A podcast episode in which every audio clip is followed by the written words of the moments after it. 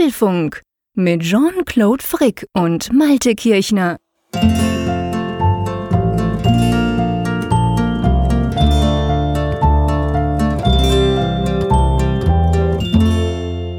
Es ist Mittwoch, der 25. Juli, dieses Apfelfunk 127. Wir sind wieder dort, wo wir hingehören. Der eine an der Nordsee, der andere in den Bergen, also sprichwörtlich zumindest, lieber Jean-Claude. Und ich weiß nicht, worüber ich mehr bestürzt bin an diesem heutigen Tag. Darüber, dass du dir einen HomePod gekauft hast oder darüber, dass du Funkgerät, die wunderschöne App vom Apfelfunk, nicht auf deinem ersten Homescreen hast. Ja, tja, du, das könnten wir natürlich jetzt diskutieren. Was schlimmer ist, über den HomePod zumindest werden wir nachher noch sprechen, also können wir das vertagen. Ähm, zur, zur Apfelfunk-App ist es so, du musst natürlich wissen, dass der Kampf auf meinem ersten Homescreen, ich habe übrigens eins, zwei, drei, sieben Homescreens. Und der Kampf um diese ersten paar Plätze, der ist hart. Der ist richtig hart. Der ist so hart, dass sogar Apfelfunk auf den Second Screen gekommen ist. Was heißt keine Verbannung, aber es ist tatsächlich so. Also die Apps, die ich da vorne drauf habe, die öffne ich gefühlte 200 Mal am Tag. Und Apfelfunk sind es dann doch nur 100 Mal. Also von dem her gesehen, mh, hm, ist das, ist das schon ein harter Kampf da vorne. Wobei ich habe ja Homescreens gesehen auf unserer Sektion vom Apfelfunk, von der Apfelfunk-Webseite. Da ist ja zum Beispiel die Telefonie-App gar nicht drauf vorne, was mich ja schockiert hat. wo ist die bei dir? Ist die, ist die wenigstens da, wo sie hingehört? Die ist an Ort und Stelle dort, wo sie hingehört. Genau. Es fängt nämlich bei vielen an, dass sie sie zuerst mal von diesem unten links, wo sie ja standardmäßig im Dock ist, wegnehmen auf den ersten Screen und dann irgendwann mal wandert sie sogar auf einen zweiten Screen oder so. Die, die nie telefonieren. Aber ihr wisst ja, ich quasi ja den ganzen Tag, auch im Telefon. Darum bin ich jetzt auch aktuell Akkustand. Wie sieht's bei dir aus, bevor wir nachher die Temperatur vergleichen? Mein Akku ist boah, 41 Prozent. Man merkt, ich habe noch Ferien. Ja, meiner ist ein bisschen runter. Ich habe ihn sogar schon in die Ladestation reingegeben, das iPhone. Nein. Weil ich nämlich heute so viel fotografiert und gefilmt habe, dass der irgendwie bei 10% war. Der wollte schon in die Reserve gehen. Na, siehst du, sonst ist es ja meistens umgekehrt. Wenn ich arbeite, ist mein Akku am Nachmittag schon leer. Jetzt während den Ferien darf er ein bisschen ausruhen. Aber lass uns zur Temperatur kommen. Ich gebe ja zu, so gern ich diesen Apfelfunk ja mit dir aufnehme, aber vor einer Woche war zumindest die Sicht und die Ter die thermischen Bedingungen oder die klimatischen Bedingungen waren deutlich angenehmer auf meiner Seite. Da war ich nämlich auch noch an der Nordsee. Da war es ungefähr 22 Grad. Ich habe vom 12. Stock aufs Meer geguckt. Jetzt bin ich unter meinem Dach und es ist aktuell ähm, 29,3 Grad hier unterm Dach. Und ich schwitze wie Sau. Ja, ich kann dich aber beruhigen, denn an der Nordsee ist es auch außergewöhnlich warm derzeit. Wir, wir haben auch Temperaturen über 30 Grad. Das haben wir hier vergleichsweise selten im Sommer, wir haben ja doch meistens eine gewisse Mäßigung, auch wenn wir es als wärmer empfinden. Und ja, so wie die Tage jetzt über 30 Grad gegangen sind, sind natürlich auch die Häuser aufgeheizt. Hier unterm Dach habe ich heute Abend sage und schreibe noch 30 Grad. Ich schwitze oh. und mein Mac, der schwitzt auch, der der saugt ganz wild Luft ein und stößt sie aus. Also wenn ihr ein leichtes Rauschen hört, das ist nicht die Meeresbrise da draußen, wir haben nicht gerade Flut, sondern das ist mein Mac schlichtweg, der um Luft ringt. Okay, der Arme, hoffen er hält durch. Während dem schönen Apfelfunk, Ausgabe 127. Ja, ihr seht, liebe Hörerinnen und Hörer, das nehmen wir uns auf uns. Wir schwitzen für euch, wir kommen für euch ins Schwitzen quasi, wenn wir das Ganze hier aufzeichnen. Aber du, wir haben ja auch wieder einen bunten Strauß Themen, würde ich mal sagen. Es ist ja jetzt nicht so, dass extrem viel gelaufen wäre an News, aber trotzdem haben wir ganz spannende Themen. Lass uns mal kurz zum Überblick kommen. Einverstanden? Ja, gerne. Also wir fangen an mit dem Thema, das du schon aufgebrochen hast, nämlich warum jetzt bei mir plötzlich ein HomePod rumsteht, seit heute Vormittag. Da werden wir ganz kurz drüber sprechen müssen. Du hast ja schon drüber gesprochen, ich werde jetzt auch noch meinen Senf dazu abgeben dürfen. Das zweite Thema ist ein Thema, das wir in der letzten Woche hatten, aber jetzt mit einer guten neuen Nachricht. Das neue MacBook Pro, es gibt ein Update gegen die Prozessorbremse. Man hätte es kaum glauben können, dass das jetzt per Software zu regeln ist. Ob und wie gut das funktioniert, das hat der liebe Jean-Claude sogar heute selber ausprobieren können, denn er hat ein Testgerät erhalten. Genau, und dann sprechen wir über die Apple Watch 4, die nächste, also nicht die, auf die ich immer noch warte, äh, kleines Randthema, sondern auf die neue, die ja irgendwann mal kommen soll. Da gibt's neue Gerüchte, die sich vor allem um die Größe drehen. Fuchsia, das ist kein Sonderangebot eines Blümchens im Baumarkt, sondern das könnte das nächste große Betriebssystem auf der Google-Plattform sein, das Android ablösen soll. Was es damit auf sich hat und ob man jetzt in Cupertino zittern muss, darüber wollen wir uns mal austauschen. Genau. Dann ist ja so, dass der Donald Trump einen Handelskrieg vom Zaun gebrochen hat. Was das für die Apple Watch, für den HomePod und eventuell für andere Komponenten bei Apple heißt, das werden wir auch mal beleuchten in dieser Sendung. Wo wir gerade bei kontroversen Rubriken sind. Wir haben natürlich auch eine Umfrage der Woche wieder im Angebot. Warum das jetzt kontrovers ist, das werdet ihr nachher erfahren. Und äh, Zuschriften unserer Hörer, die werden uns natürlich auch beschäftigen in dieser Folge Nummer 127. Genau. Also gut, dann ähm, lass uns doch gleich mal loslegen mit dem HomePod und vielleicht natürlich zuerst die größte Frage, die mir auch auf Social Media gestellt wurde. Ja Mensch, warum hast du dir denn jetzt einen HomePod gekauft? ähm, wegen dem Stecker. Weil du so einen schönen Stecker haben wolltest. Genau, weil ich so einen schönen deutschen Stecker haben wollte, also eigentlich einen Schweizer Stecker, also auf jeden Fall einen Stecker, der man bei uns auch einfach in die Dose stöpseln kann, den, den ihr an euren HomePods dran habt. Ja, ich gebe zu, also ich meine, äh, das war immer so ein Punkt, das hat mich genervt. Ich dachte, ah, diese ganzen Umstecker und der ganze Mist und wenn du den englischen kaufst, brauchst du quasi noch irgendwie noch einen 4000 Volt Umgenerator dazu, weil der ist ja so groß, dass man da das Gefühl hat, man fährt mit 500 Volt drüber. Also auf jeden Fall, das hat mich immer ein bisschen gestört. Nein, aber der Grund ist natürlich eigentlich der, Erstens hat's mich genervt, dass der liebe Malte zwei davon testen kann. Punkt. Und natürlich nein. Aber es geht eigentlich darum, ich meine, das ist das erste neue Produkt seit Apple seit vielen Jahren, seit der Apple Watch. Eine komplett neue Generation von Produkten, ob sie jetzt gut ist oder nicht. Und ich habe mir einfach gesagt, hey, das geht doch nicht, dass du da nicht am Ball bleiben kannst. Und es ist natürlich so, ich werde den, ich werde nicht meine acht Sonos-Speaker hier aus dem Haus rausschmeißen. Das kann ich euch schon nach fünf Stunden HomePod sagen. Aber trotzdem, ich will so ein Teil, ich will das testen, ich will das gucken und ich will vor allem dann auch gucken, was softwaretechnisch geht, weil da gab es ja Gerüchte, Malte. Man hat ja lesen können in diesen Tagen, dass wahrscheinlich dann iOS 12 dürfte das sein, doch so die ein oder andere Neuerung auf, auch auf dem HomePod bringt. Und da habe ich mir überlegt, komm, jetzt machst du es, jetzt gibt's ihn in der Schweiz quasi bei, bei Online-Händlern zu einem, finde ich, recht okay Preis und vor allem mit dem richtigen Stecker. Ja, und da habe ich mir so ein weißes Teil geholt und ehrlich gesagt, es wäre mir noch fast vom Fahrrad gefallen. ich muss da gleich mal eingrätschen, weil du das angesprochen hast, diese Nachricht, dass ja diese private Beta da aufgetaucht ist, die ja neue tolle Funktionen bringen soll. Fandst du die denn jetzt so faszinierend? Also ich fand die eher, ich will nicht sagen profan, aber das war schon irgendwie nicht so der Hammer, den ich jetzt irgendwie dann erwarte, den, der noch kommen Nein, könnte. überhaupt nicht. Also das waren jetzt, das waren jetzt Gerüchte, da ging es um, um bessere, pff, bessere Kalender, bessere irgendwas. Also nein, nein, überhaupt nicht. Es geht jetzt nicht darum, dass ich denke, wow, mit iOS 12 wird der HomePod komplett neu. Aber es zeigt natürlich halt, der HomePod ist ja, der hat ja den A8-Chip drin, da, da läuft ja ein iOS, ein HomePod-OS drauf sozusagen. Und da gibt's halt immer wieder Updates. Und ihr wisst, Updates faszinieren mich, finde ich immer super spannend, knall ich auch immer gleich drauf. Und ich habe mir einfach gesagt, komm, dieser HomePod, das willst du einfach auch ausprobieren und eben auch dann quasi dranbleiben, mhm. wenn da was geht. Nicht, weil ich jetzt denke, dass das iOS 12 Update jetzt Nein. den HomePod komplett neu Aber macht. ich kann schon nachvollziehen, dieses Dilemma, in dem du steckst. Umgekehrt hatten wir es ja auch öfter schon, dass äh, du die Gelegenheit hattest, dann früher neue Dinge auszuprobieren und ich, dass ich dann nicht so schnell die Gelegenheit ja, hatte. Genau. Und ich, ich bin in der Situation auch mehr als einmal gewesen, dass ich mich dann gefragt habe, kaufst du es jetzt einfach, weil du als Tech-Journalist am Ball bleiben willst und mitreden genau. willst und deshalb kann ich es absolut nachvollziehen, dass du da jetzt auch zugegriffen hast. Ja, der steht jetzt neben meinem Sonos One. die dürfen sich da ein bisschen bashen, die zwei. Mein, mein, mein Kleiner äh, hat heute gefragt, können wir nicht machen, dass die mal zusammensprechen? Das muss ich morgen unbedingt mal ausprobieren. Der Sonos One hat ja die Alexa an Bord und ähm, der HomePod natürlich Siri und mal gucken, ob wir die irgendwie in einen kleinen Diskurs triggern können, dass die ein bisschen zusammensprechen. Mal schauen. Ja, aber auf jeden Fall, wenn es für dich okay ist, würde ich auch gerne ein paar Dinge dazu sagen, die mir jetzt schon aufgefallen sind. Selbstverständlich. Weil das interessiert und mich jetzt ja auch. Ich habe ja bin ja sozusagen in Vorleistung gegangen und habe das ein genau, oder andere gesagt. Genau, du hast gesagt. ja vor zwei Folgen haben wir den großen Testbericht genau. von dir schon mal gehabt drauf. Also was mir wirklich aufgefallen ist, muss man ganz klar sagen, der Klang, der ist echt Wahnsinn. Also der ist echt top, vor allem für die Größe. Ich habe ja gesagt, das Ding ist ist genau gleich groß wie ein Sonos One, wie der, der Sonos One, den ich daneben habe. Also eigentlich recht klein. Er ist aber deutlich schwerer. Und dadurch ähm, merkt man schon mal, okay, da ist wahrscheinlich ziemlich viel klassische Hardware drin. Und äh, im Vergleich zu einem Sonos One, also der Sonos One hat keine Chance. Vor allem der Bass, das ist ja krass. Der Bass ist krass. Also das hätte ich niemals gedacht. Der, der wummert so richtig doll, finde ich. Ich habe ihn jetzt in der Küche. Muss dann mal ausprobieren, noch im größeren Wohnzimmer und so. Aber auf jeden Fall, also der Ton, der ist, der ist unglaublich, der ist echt toll.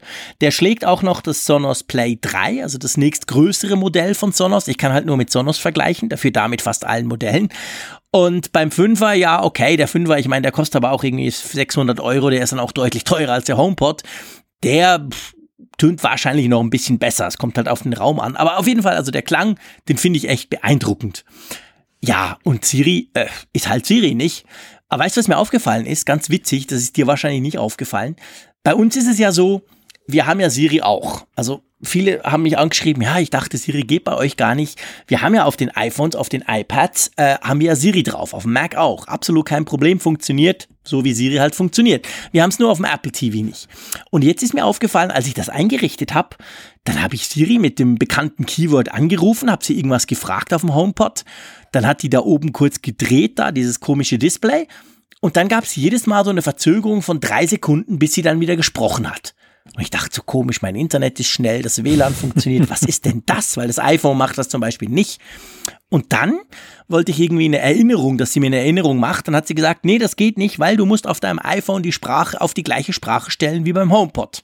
Da habe ich gesehen, okay, der HomePod hat Siri Deutsch, also Siri, also Deu die Siri-Sprache ist Deutsch, Klammer Deutschland. Und bei mir auf dem iPhone ist natürlich die Siri-Sprache Deutsch, Klammer Schweiz. Jetzt habe ich das umgestellt und in dem Moment war Siri auf dem HomePod super schnell. Mhm. Ist doch komisch, oder? Mhm. Ich habe das dann nochmal zurückgestellt und es wirklich irgendwie, irgendwie, die interagieren zusammen, warum auch immer. Und du kannst nicht auf deine iPhone quasi Daten oder deine iCloud-Daten zugreifen, wenn das nicht gleich ist. Also von dem her, ich, ich verliere als Schweizer nichts, wenn ich bei mir auf meinem iPhone Siri Deutsch, Deutschland eingebe. Da ist ja nichts anders. Die spricht ja auch nicht anders, weil wir Schweizer, vielleicht noch als Info für euch, wir Schweizer sprechen ja nicht Schweizerdeutsch mit, mit der Siri. Das, das kann die ja nicht. Also wir sprechen ja auch Deutsch. Von dem her ist es ja die gleiche Sprache. Ist eigentlich wurscht, was man da einstellt. Aber Siri war dann plötzlich viel schneller. Ich war schon wirklich schockiert. So die ersten zehn Minuten dachte ich, oh Scheiße, das kann man ja überhaupt nicht brauchen. Ja, das ist aber auch etwas, was wir ja immer wieder in Zuschriften jetzt zum HomePod gehört haben, dass Leute sagen, dass die Siri auf dem HomePod sie besser versteht und irgendwie mhm. weiterentwickelter wirkt als jetzt auf dem iPhone, was ja. auch so Hörer wo Hörer sagen, das sehen sie jetzt nicht unbedingt nur im Zusammenhang mit der, mit der Akustik, also mit den besseren Mikrofonen da drin, sondern eben auch in Sachen Software. Und es ist ja auch so, ich meine, eines der größten Rätsel rund um den HomePod ist ja, warum es eigentlich so lange dauert oder nicht von vornherein möglich ist, ihnen in jeglichem Land anzubieten, wofür auch Siri schon existiert. Ja, also genau. Also Deutsch und Französisch, all diese Sprachen waren ja schon von Anfang ja. an supported. Und man fragte sich, warum die jetzt monatelang noch daran rumgetüftelt haben.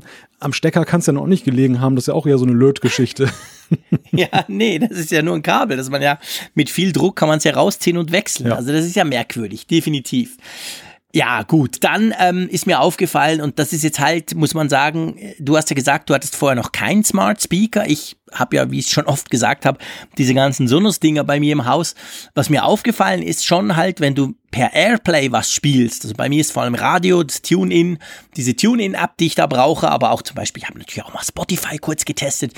Also Airplay hat schon eine recht krasse Verzögerung. Also in dem Moment, wo ich auf dem iPhone drücke, und dann bis das beim HomePod rauskommt, dann gehe ich noch kurz Toilette und komme zurück und dann kommt dann auch die Musik raus. Also das fällt mir auf, weil bei Sonos ist es wirklich so, wenn du in der App Play drückst, dann kommt unmittelbar, sofort, kommt der Ton aus dem aus dem Speaker raus, egal wo der steht. Also das ist mir, das ist mir krass aufgefallen, mhm. wie langsam Airplay ist das ist halt eben, das kommt halt, wahrscheinlich fällt dir das, ist dir das auch aufgefallen? Ja, es ist sehr unterschiedlich. Also ich, es ist manchmal okay. wirklich so, dass wenn man auf dem iPhone sagt, gebe das jetzt auf dem HomePod wieder, dass dann wirklich Sekunden vergehen, wo sich dann auch ja. dieses Icon dreht, bis dann irgendwann ja, genau. mal ein Ton rauskommt. Und in einer mhm. anderen Gelegenheit, da hast du es wirklich so, dass Sekunden schnell, unter einer Sekunde, dann das schon okay. losgeht. Ich, ich frage mich immer, woran das liegt, aber ähm, das, das ist, das zählt sicherlich zu den Punkten, Punkten, wo man wirklich sagen kann, ja, das ist, das wäre schöner, wenn es dann verlässlich schnell gehen würde. Ja, ja, definitiv. Und dann ist mir aufgefallen, bevor ich dann am Schluss zu was ganz Positivem komme, um das so ein bisschen das erste Quick-Dings abzuschließen, ähm, ist mir aufgefallen, dass die Bedienung, also man, kann den ja, weil ich habe mir dann überlegt, wo stelle ich denn jetzt was ein? Man hat doch gelesen, man kann noch Privatsphären-Einstellungen und und und. Und dann habe ich mich erinnert, das ist die Home-App. Dann habe ich, ich gebe es gerne zu, peinlich, peinlich, ziemlich lange gebraucht, bis ich gemerkt habe, wie man in die Einstellungen kommt. Weil ich habe immer drauf gedrückt, dann hat er was gespielt, ich habe nochmal drauf gedrückt, dann hat er wieder nichts gespielt, so wie du eine Lampe an- und ausschaltest in der Home-App, bis ich gemerkt habe, dass du da feste 3D-Touch-mäßig draufdrücken musst. Mhm. Und ich meine, ich behaupte mal, 90 Prozent der Benutzer findet nie raus, wie man über die Home-App den, den HomePod steuern kann, weil wer drückt da schon feste drauf, haben wir ja schon oft diskutiert hier im Apfelfunk, dieses, dieses Force-Touch oder eben 3D-Touch, ja, das ist eben so eine Sache. Okay, dann bin ich da rein und also da muss ich echt sagen, diese Bedienung, also die Idee, das Ganze über die Home-App zu machen, finde ich eine Katastrophe. Finde ich absolut idiotisch. Macht null Sinn in meinen Augen. Da hätte man wirklich eine HomePod-App machen können, finde ich. Weil das erschließt sich nicht, das ist irgendwie unlogisch, das funktioniert nicht sauber. Ah, also irgendwie, da war ich zumindest jetzt in den paar Stunden, wo ich das Teil bei mir habe, war ich doch eher enttäuscht. Ja, ich kann es nachvollziehen, weil ja vom Gefühl her auch die Home-App ja, man, man assoziiert sie eher mit der schaltbaren Steckdose oder irgend so. Ja, genau, ja, genau. Also, oder der Lampe. Ja, also irgendwelchen nicht besonders smarten Geschichten, sondern eher so Ein-Aus-Geschichten. Und der HomePod, der genau. ist ja schon irgendwie ein bisschen, naja, über dem stehend. Man, man, man wähnt ihn halt noch gar nicht da drin in dieser Rubrik. Dass Apple das strategisch so gemacht hat, einerseits, dass sie den Namen äh, auch entsprechend gewählt haben und dass sie eben diese Home-App so ein bisschen befördern wollen, kann ich nachvollziehen. Aber ich gebe dir recht, also so, sowohl eben die Platzierung dort als eben auch das Aufrufen der Einstellungen, was man dann halt nur nachvollziehen kann, wenn man im Handbuch nachguckt. Also für die meisten Nutzer denke ich mal, ähm, das wirkt nicht so ganz glücklich insgesamt. Mhm. Ja, genau, das fand ich auch. Und ich habe auch noch nicht rausgefunden, ja, ich gebe zu, ich bin halt Sonos verwöhnt, dass ich halt, wir haben ja auch Tweets bekommen und, und Feedback vor allem auch ähm, von euch, dass man schon, wenn man Apple Music hört, und wir haben ja darüber diskutiert, also nicht nur quasi, wenn du, wenn du das per Siri machst, wenn du den aufrufst, den HomePod und sagst, spiel das und das, sondern dass man das schon so auch machen soll können, dass der dann eben autark spielt, also nicht mit dem iPhone, dass, dass, sondern ja. dem einfach sagst, leg jetzt mal los. Das habe ich irgendwie auch noch nicht rausgefunden, wie man das macht. Nein, das, das, das ist doch völlig rätselhaft. Also wir haben ja Hörer gehabt, die uns darauf hingewiesen haben, wie es geht. Aber auch mhm. das geht nach meinem Dafürhalten nur unter bestimmten Bedingungen, nämlich in Verbindung mit Apple Music und du musst dann auch noch diese iCloud Musikmediathek dann irgendwie aktiviert mhm. haben. Ansonsten kriegst du auch noch eine Fehlermeldung, dass er nämlich dann sagt, er spielt es jetzt übers iPhone ab und in dem Moment, wo du auf dem iPhone die Wiedergabe beendest, hört es auf. Also ja. diese Autarkie zu erreichen, das ist schon wirklich so eine höhere Wissenschaft und weil das ist wirklich, ja. ich, sorry, ich, ich, ich komme immer wieder dazu, ich hau da immer wieder in die gleiche Kerbe, aber das ist für mich das A und O, das alles Entscheidende an einem Smart Speaker. Weil sonst kann ich mir einen Brüllwürfel aus China für 15 Euro importieren oder ich nehme halt den für 50, der brüllt lauter. Aber das ist für mich, das ist der Hauptpunkt. Drum kaufe ich mir so einen Speaker, damit der quasi tut und danach habe ich mein iPhone wieder für mich und kann, ja, mache ich manchmal Musik hören und gleichzeitig kurz ein YouTube-Video anstoßen auf meinem iPhone oder so. Und das ist irgendwas, also. Pff, hm. Ja, also für mich ist es eher so, unabhängig von dieser Frage, dass ich einfach ein Freund bin von klaren Verhältnissen. Und ich finde, wenn das jetzt ein komplexerer Vorgang ist, dann soll man auch durchaus mehr Schalter anbieten für den Nutzer. Dann ist es mir auch egal, wenn eine, eine Benutzungs-App oder eine Steuer-App dann komplexer ist. Hauptsache, ich kann sie vernünftig bedienen, als jetzt dann so eine scheinbare Vereinfachung und es ist dann irgendwie so simplifiziert, dass man halt nichts mehr wiederfindet oder es nicht durchschaut. Und ich mhm. denke auch, was du vorhin sagtest mit den Einstellungen in der Home-App, es, es trägt natürlich die Handschrift Apples. Apple mag Einstellungen ja eigentlich gar nicht. Die wollen eigentlich nur Splash-Screens ja, am Anfang haben, wo sie ja, dich mal ein paar recht. Sachen fragen und fortan ja. sollst du als Nutzer dann möglichst glücklich leben und ohne jemals wieder Einstellungen zu benutzen. Deshalb sind die ja genau. per se in Apple-Apps auch alle über diese, diesen recht umständlichen Weg zu finden, dass du das nicht in der App findest, sondern immer über mhm. Systemeinstellungen und dann in die jeweilige App. Das ist ja ein riesen Umweg, genau. der ja genau. auch Nutzern schwer zu vermitteln ist. Und viele App-Entwickler ich inklusive sind ja den Weg gegangen, dass sie eben dann entweder eigene Einstellungen in der App vorhalten oder aber doppelt gemoppelt. Einerseits über Systemeinstellungen App und andererseits in der App die gleichen Einstellungen bearbeiten. Also das ist ja auch eine Geschichte, die eben sehr Apple-spezifisch ist, aber die so das Lebensgefühl vieler App-Entwickler und Nutzer nicht so wirklich widerspiegelt. Es ist eine ganz, ganz interessante Erklärung, lieber Malte. Ich habe mir das nämlich, ich habe mir die Frage auch schon gestellt. Hab aber nie diesen Link gezogen, den du jetzt gemacht hast, dass du sagst, ja, siehst du, das ist typisch Apple, die wollen eigentlich gar keine Einstellung, das soll einfach tun für den Nutzer. Und dann gibt's diese komische Dualität zum Teil. Bei Android ist das ja anders, da findest du es ja in der App drin, da kannst du in den Systemeinstellungen, die sind dafür recht übersichtlich im Vergleich zu einem iPhone zum Beispiel, aber das liegt eben auch an dieser Trennung. Spannende Erklärung, das habe ich, war ich mir gar nicht mehr so bewusst, aber du hast natürlich total recht, das ist genau der Punkt, das, das wollte Apple eigentlich gar nicht. Ja, also jetzt nicht, dass ihr denkt, hey, der Frick, der gibt 400 Franken oder noch mehr aus für einen HomePod und, und mault da nur rum. Das ist nicht, also ich freue mich, dass ich den jetzt hab und zumindest klangtechnisch, hey, meine Küche rockt, das ist geil, also kein Thema. Aber ähm, es gibt halt viele Dinge, die mir dann gleich auffallen. Und aber zwei Dinge, vielleicht zum Schluss noch, sind mir aufgefallen, wo ich, ich gebe es ganz gerne auch zu, total begeistert bin. Das eine ist, man kann damit Erinnerungen erstellen. Und bevor ihr mich jetzt alle auslacht, ich mache das natürlich auch immer mit Siri. Tatsächlich, seit mindestens einem Jahr habe ich nie mehr eine Erinnerung von Hand ins iPhone oder iPad getappt, aber ich mache es immer per, mit meiner Uhr. Und ja, ihr wisst ja, ich habe immer noch keine, die liegt beim Zoll. Da ging irgendwas schief. Scheiße, sage ich einfach mal. Ihr seht auch mein Relaxtes an der Nordsee, das hat sich verflogen. Ich bin wieder voll am Ranten hier. Ähm, ja, die Uhr ist auf jeden Fall noch nicht da. Man kann Erinnerungen stellen, finde ich cool. Aber vor allem, und das hat mich ganz ehrlich gesagt völlig überrascht, weil habe ich überhaupt nicht damit gerechnet. Man kann ja seinen Kalender befragen. Ich kann ja fragen, hey, was habe ich am nächsten Dienstag um neun für einen Termin? Und das Spezielle dran ist nicht nur, dass das super gut funktioniert und ich auch per Sprache sagen kann, schieb mir da einen Termin rein und dann sagt sie, ja, da hast du schon einen, soll ich ihn trotzdem? Da sagst du ja, sondern bei mir, mein Setup sieht so aus. Mein Standardkalender ist der Exchange-Kalender in der Firma. Also ich habe, wir haben Microsoft Exchange Server für E-Mail, Kalender und das ganze Zeugs. Und das ist mein Kalender, weil ich trenne nicht zwischen privat und geschäftlich. Ich will einfach ein Kalender und da ist alles drin, sonst verliere ich den Überblick. Und ich hätte echt niemals erwartet, dass der HomePod sofort wahrscheinlich übers iPhone merkt, aha, der hat den, den, der hat jetzt nicht den Apple-Kalender, sondern der hat den, den Kalender beim Exchange-Server, zack, und das so sauber macht. Ich bin völlig hin und weg. Das habe ich noch mit keinem anderen Assistentensystem, weder mit Alexa noch mit Google Home, irgendwie hingekriegt. Das funktioniert perfekt. Mhm. Ja, gut, aber das ist ja auch so der Tenor meines Tests gewesen, dass ich gesagt habe, das, was er können soll, also offiziell können soll, super. das kann er super. Ja. Und das, das ja. ist eben so diese differenzierte Betrachtung, die man bei diesem Gerät haben muss, dass man wirklich als Schablone anlegen muss, was sagt Apple, soll das Ding denn können? Und dann kommt man zu guten Ergebnissen, was einen natürlich aber ja nicht davon abhalten soll, auch für sich zu fragen, was erwarte ich von einem Gerät, für das ich so und so viel Euro ausgebe. Das ist die andere Dimension. Klar. Und deshalb ja, ist aber eben auch so ein HomePod-Review nicht so einfach, wie mancher sich das macht, der einfach nur ja, sagt, stimmt. Daumen hoch, Daumen runter. Und ich denke, diese Differenzierung, die haben wir ja auch ganz gut hier hingekriegt. Ja, definitiv. Die hast du schon, schon ganz gut erzählt. Ich war jetzt vielleicht eher ein bisschen auf der negativen Seite bis jetzt, weil bei mir ist umgekehrt, ich kaufe mir so ein Teil und merke dann, wow, cool, der kann das und Mist, der kann das nicht. Das ist natürlich nicht der Normalfall, völlig klar. Ja. Normalerweise guckst du das vorher, bevor du was kaufst. Aber zum Beispiel nur das mit dem Kalender. Also musst dir vorstellen, ich mache sehr viel Homeoffice. Da sind die Kids in der Schule, ich bin zu Hause, äh, meistens am Telefon, renne durchs Haus und mache diverse Sachen. Und das ist super praktisch. Mhm. Und wenn man jetzt noch sieht, dieses iOS 12, was dann so kommen soll, soll. Was ja da drin war zum Beispiel, ist, dass du über den HomePod wirst sollen können telefonieren. Also richtig ganz normal, freisprechmäßig. Das finde ich dann genial für meinen Workflow. Ich telefoniere den ganzen Tag.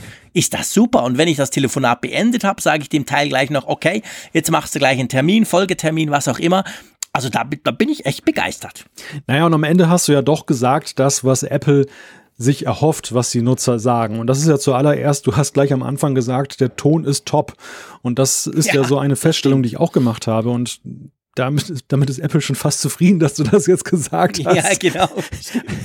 Aber ja, das, die Frage ist natürlich, die wir uns alle stellen, weiterführen, wo geht die Reise hin? Und du hast ja jetzt schon auch ja. aufgezeigt, welche Dinge der HomePod schon ganz gut kann, was ja auch vielleicht ein zarter Hinweis ist, wo die Reise weiter hingehen kann, welche Vision Apple davon hat, wie dieses Produkt auch weiterentwickelt wird. Ja, genau. Ganz genau, das denke ich auch. Also es bleibt auf jeden Fall spannend und ich bin, ich gebe es gerne zu, froh jetzt auch mit an Bord zu sein quasi und das Teil dann bei mir in der Küche stehen zu haben. Lass uns zum nächsten Thema kommen, zu einem Thema, das ja extrem viel Zuschriften, im Netz, überall, auch bei uns, nämlich diese neuen MacBook Pros. Wir haben letztes Mal drüber gesprochen, ganz ausführlich. Und ja eben vor allem natürlich dieses Problem der Überhitzung, des Throttlings, der, der Prozessor, der zu heiß wird. Ja übrigens nicht nur beim ähm, i9 2018er 15 Zoll großen Modell für irgendwie 10.000 schieß mich tot, sondern ja auch bei den anderen. Also dieses Problem, dass der Prozessor vielleicht ein bisschen zu früh runtertaktet, das ist evident da. Das hat uns jetzt seit Tagen im Internet beschäftigt. Ich habe das Gefühl, in meiner Bubble wird nur darüber diskutiert und werden da irgendwelche YouTube-Videos hin und her gereicht, die das ein oder andere beweisen. Ja, und wir haben letztes Mal drüber gesprochen und jetzt stellen wir fest, Apple hat reagiert. Ja, grundsätzlich kann man die Diskussion ja unter dem Oberbegriff führen, Pros dulden keine Fehler. ja, genau, ja, genau, das passt. Das, das, passt das ist ja erstmal das Erste. Aber das Zweite ist, ja, in der Tat, Apple hat reagiert. Sie haben das Problem eingestanden, was ja für sich genommen schon mal eine große Sache ist bei Apple. Aber zum anderen haben sie gleich eine Lösung geliefert. Und die Lösung sieht nicht so aus, dass alle jetzt ihr Gerät einschicken müssen und bekommen ein neues ausgeliefert, sondern die Lösung, und wer hätte das erwartet vor einer Woche, sieht so aus, dass ein Update ausgeliefert wird, was einen Schlüssel, einen digitalen Schlüssel, wie Apple sagt, dann irgendwie aktiviert, integriert, der dazu führt, dass eben dann dieses Herunterfahren der, der Taktfrequenz unterbleibt. Ganz genau. Also die haben ein Update geliefert, was letztendlich einfach quasi den Prozessor schneller machen soll. Und das Spannende ist, heute kam bei mir ein DHL-Kurier ehrlich gesagt der falsche. Ich hatte gehofft, es sei der mit der Apple Watch, aber wie gesagt, die liegt ja beim Zoll. Ähm, sondern ähm, das kam der, der mir eben ein Testgerät vom MacBook Pro geliefert hat. Und ich habe am Montag noch mit Apple gesprochen. Die haben mich gefragt, wel welches willst du? Willst du das große i9 Schieß mich tot Teil? Und ich habe dann gesagt, nee, ich hätte eigentlich lieber gern das 13 Zoller, weil ehrlich gesagt, ich habe selber ein 13 Zoller, ihr wisst es, von 2016, das allererste Touchbar-Modell ich bin so einigermaßen zufrieden. Und es hat mich halt Wunder genommen, wie sieht jetzt das Neue aus? Und jetzt haben sie mir ein wirklich fully specced 2 Terabyte, 16 Gigabyte, i7, Schieß mich Tor, Quad-Core, also alles, was du reinbauen kannst, haben sie in dieses kleine 13 Zoller reingebaut und das kam jetzt heute Nachmittag bei mir an. Und das erste und einzige, was ich bisher gemacht habe, ich habe es aufgesetzt, ich habe auf die komplett leere Maschine Geekbench 4 draufgeknallt, habe den laufen lassen und habe danach das Update installiert, welches übrigens 1,6 Gigabyte groß ist. Also es ist ein richtig großes Update. Es ist immer noch natürlich die gleiche Version, also es ist immer noch ähm, Mac OS High Sierra 10.13.6, aber eben dann halt eine andere Bildnummer quasi, also ein ziemlich großes Update, hab das eingespielt und dann nochmal mit Geekbench genossen. Also natürlich ein völlig synthetischer Test, das gebe ich zu, war beides noch unter Batterie, also ich habe das Kabel noch gar nicht ausgepackt gehabt aber du, das ist schon spannend. Also, das nach dem Update ist der Geekbench 25% schneller. Mhm. Sowohl beim Single Core, was ja recht erstaunt, wie aber auch beim Multicore. Und das hat mich also, da ist schon, und ich meine, man konnte ja jetzt die letzten, das ist jetzt ungefähr 24 Stunden her, dass das Update rauskam. Wir nehmen Mittwochabend auf.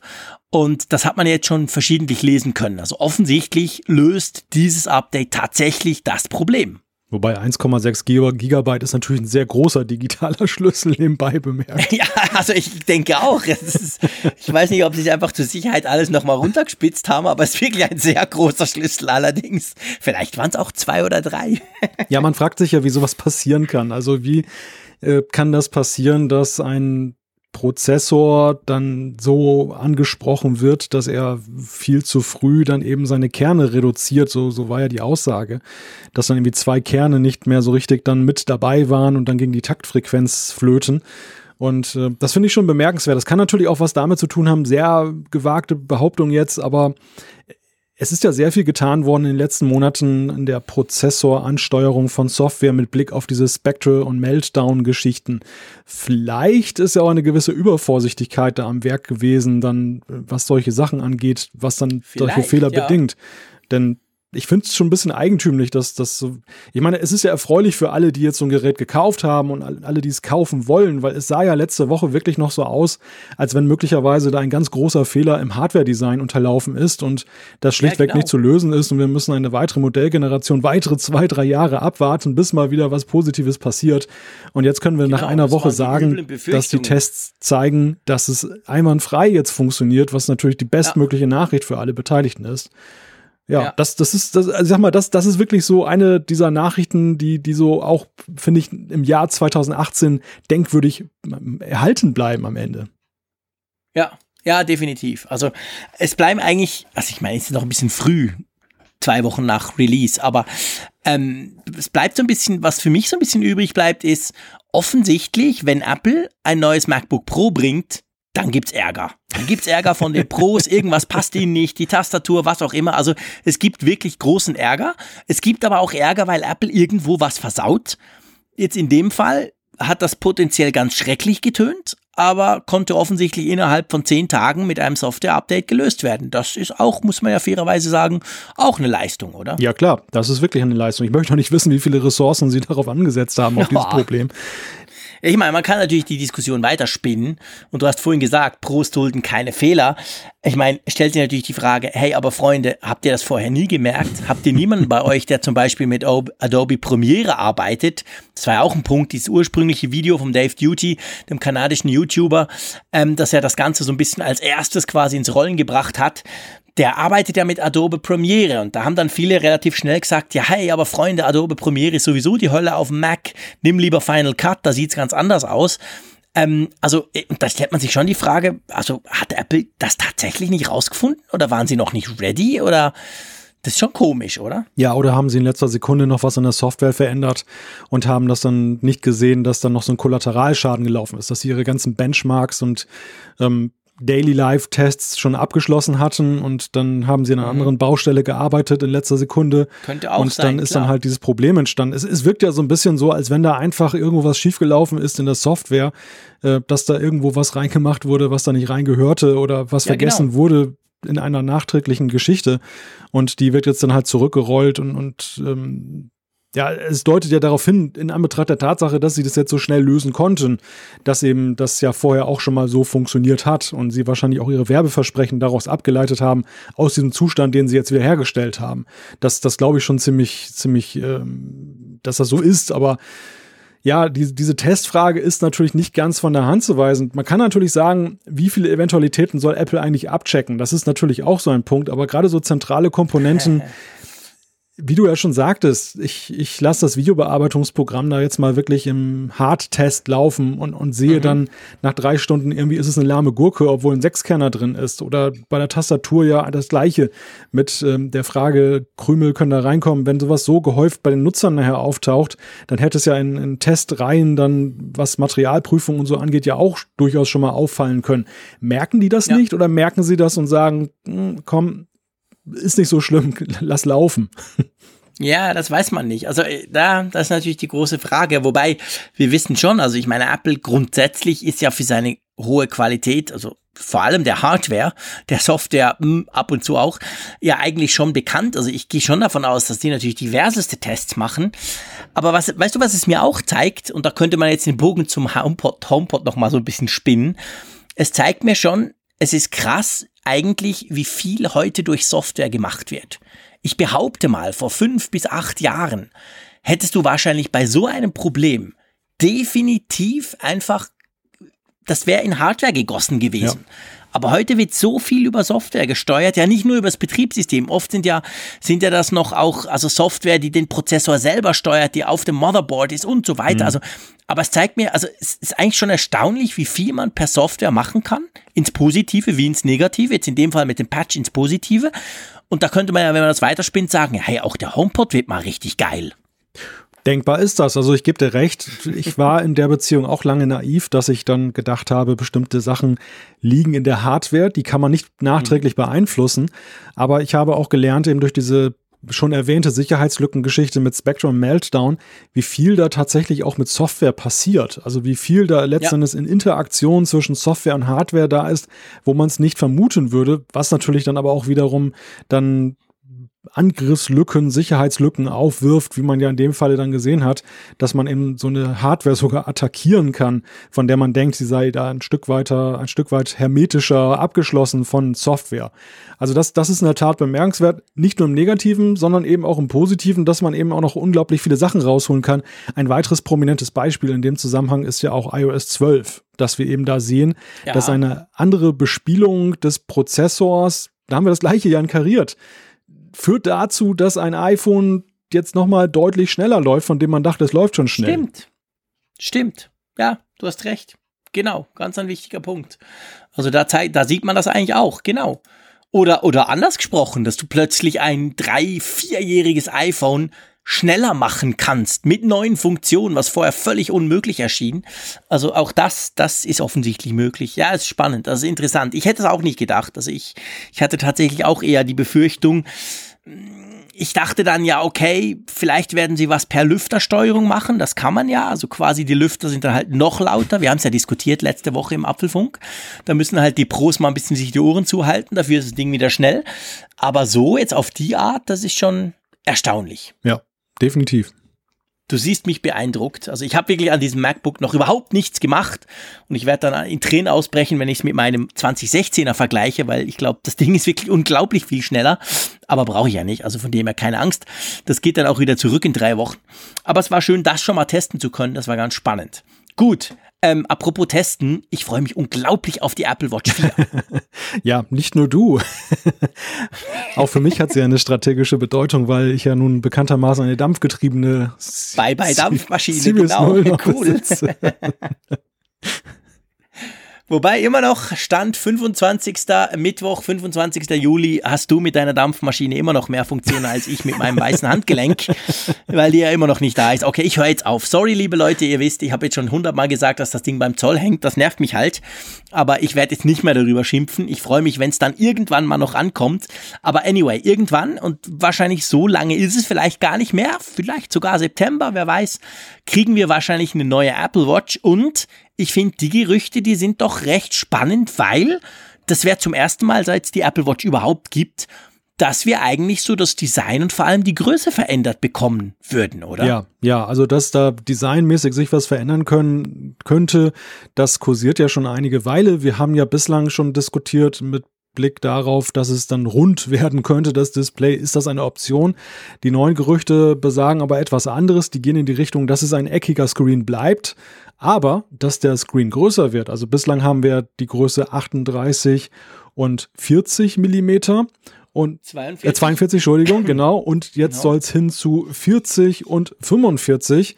Also es wird eine größere Watch geben, wenn das so stimmt. Und das wirft natürlich die Frage auf, größerer Screen, ist das nur, ist das nur verheißungsvoll oder ist da, hat das vielleicht auch Nachteile? Was denkst du? Nein, das hat überhaupt keinen einzigen Nachteil. Punkt. Müssen wir gar nicht diskutieren. Ihr wisst, ihr wisst, ich bin ein riesen Screen-Fan, egal ob Retina oder was auch immer. Mit einem guten Screen hast du mich schon fast im Sack. So übrigens auch bei MacBook Pro. Geiler Screen. True Tone, wow. Äh, nee, also äh, Spaß beiseite, beziehungsweise ich meine das ja gar nicht als Spaß, ich meine das ganz ernst. Ich, ich mag natürlich Screens, ganz generell. Ich bin ein totaler Screen-Fetisch. Ähm, und ich meine, wenn das Ding ein bisschen größer wird, das kann ich mir sehr gut vorstellen. Und zwar lustigerweise, ich hatte seit die Apple Watch gibt immer die, die 42er Versionen am Handgelenk. Ich hatte nie eine 38er, aber ich hatte immer das Gefühl schon bei der 38, habe die in meinem Apple Store ausprobiert, die sei viel zu klein. Und jetzt habe ich ja zwangsweise zwei Wochen lang eine Samsung Gear S3 tragen müssen. Schreckliches Teil. Ähm, und die ist aber deutlich größer. Das ist so, die sieht so nach richtig großer Uhr aus. Und da habe ich mich relativ schnell dran gewöhnt, vor allem weil der Screen eben ein bisschen größer ist als bei der Apple Watch. Er ist rund, okay, das haben wir auch schon diskutiert, finde ich nicht so eine coole Idee. Aber also, wenn der Screen wirklich so, wie man das ausgeht, also der Rand offensichtlich soll ein bisschen dünner werden, nicht gerade randlos, aber dünner und dann halt die Uhr als Ganzes etwas größer. Ich glaube schon, dass es das vertragen würde. Oder wie siehst du das? Ich meine, die Frage ist natürlich die, was machen all die 38er Benutzer? Mhm. Sagen die dann 40 ist mir zu viel?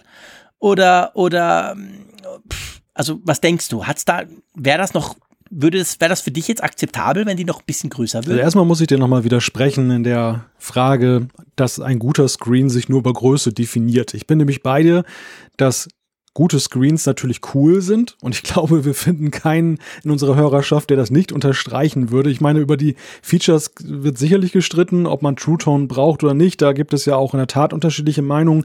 Wir beide sind da ja, ziehen an einem Strang und sagen, wir finden das cool. Wir finden auch Retina Screens cool. Wir finden wahrscheinlich auch noch, noch höher aufgelöste Screens cool.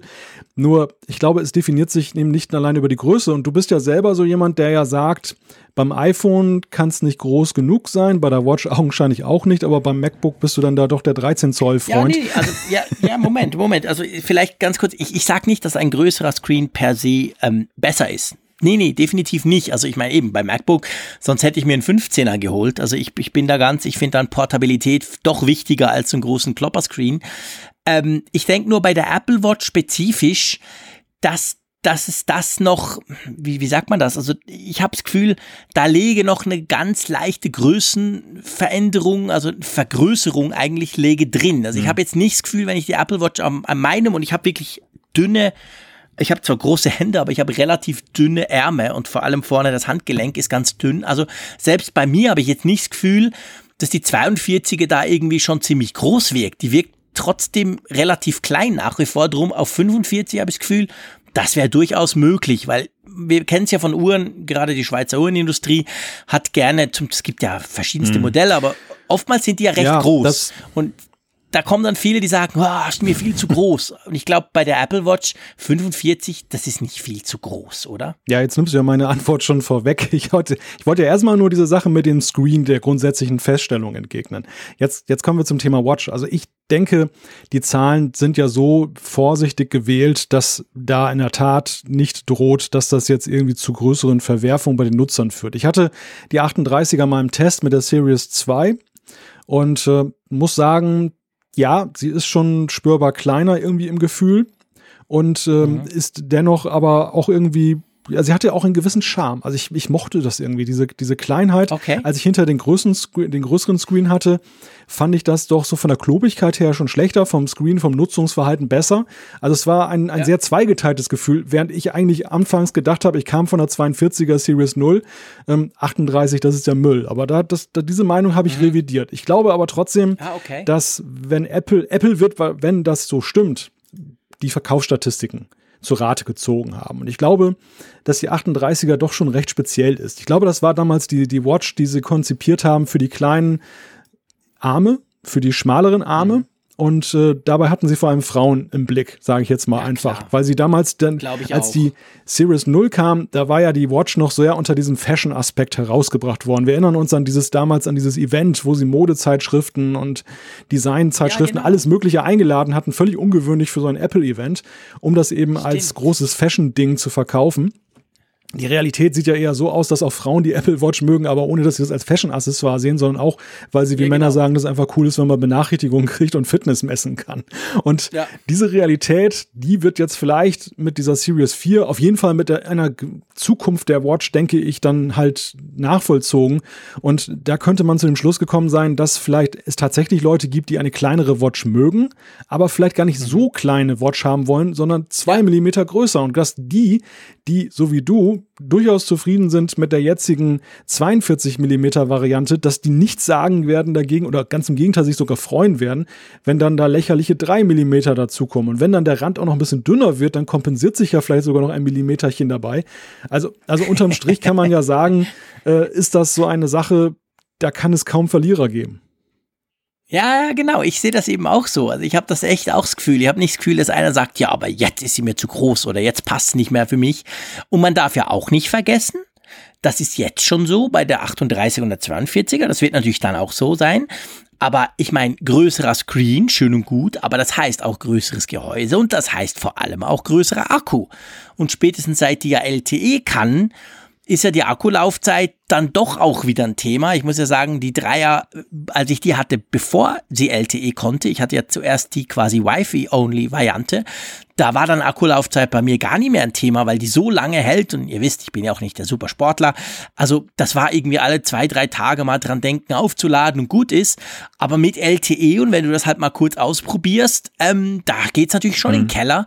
Also von dem her gesehen, ich würde dann den größeren Akku gerne auch mitnehmen bei dem neuen Modell. Ja, das, das ist sicherlich aus Sicht Sicht von Apple auch eine technische Überlegung, die sie anstellen, dass sie sagen, einerseits für dieses Feature, vielleicht auch für künftige Features ist ja auch dann das Gerücht, dass ja vielleicht doch auch ein Blutdrucksensor damit reinkommt. Also alles, was da neu reinkommt an Features und Sensoren, wird ja dazu führen, dass dann letzten Endes auch mehr Akkupower vonnöten ist. Entweder muss sie es halt irgendwo sparen oder sie muss es halt mehr bereitstellen.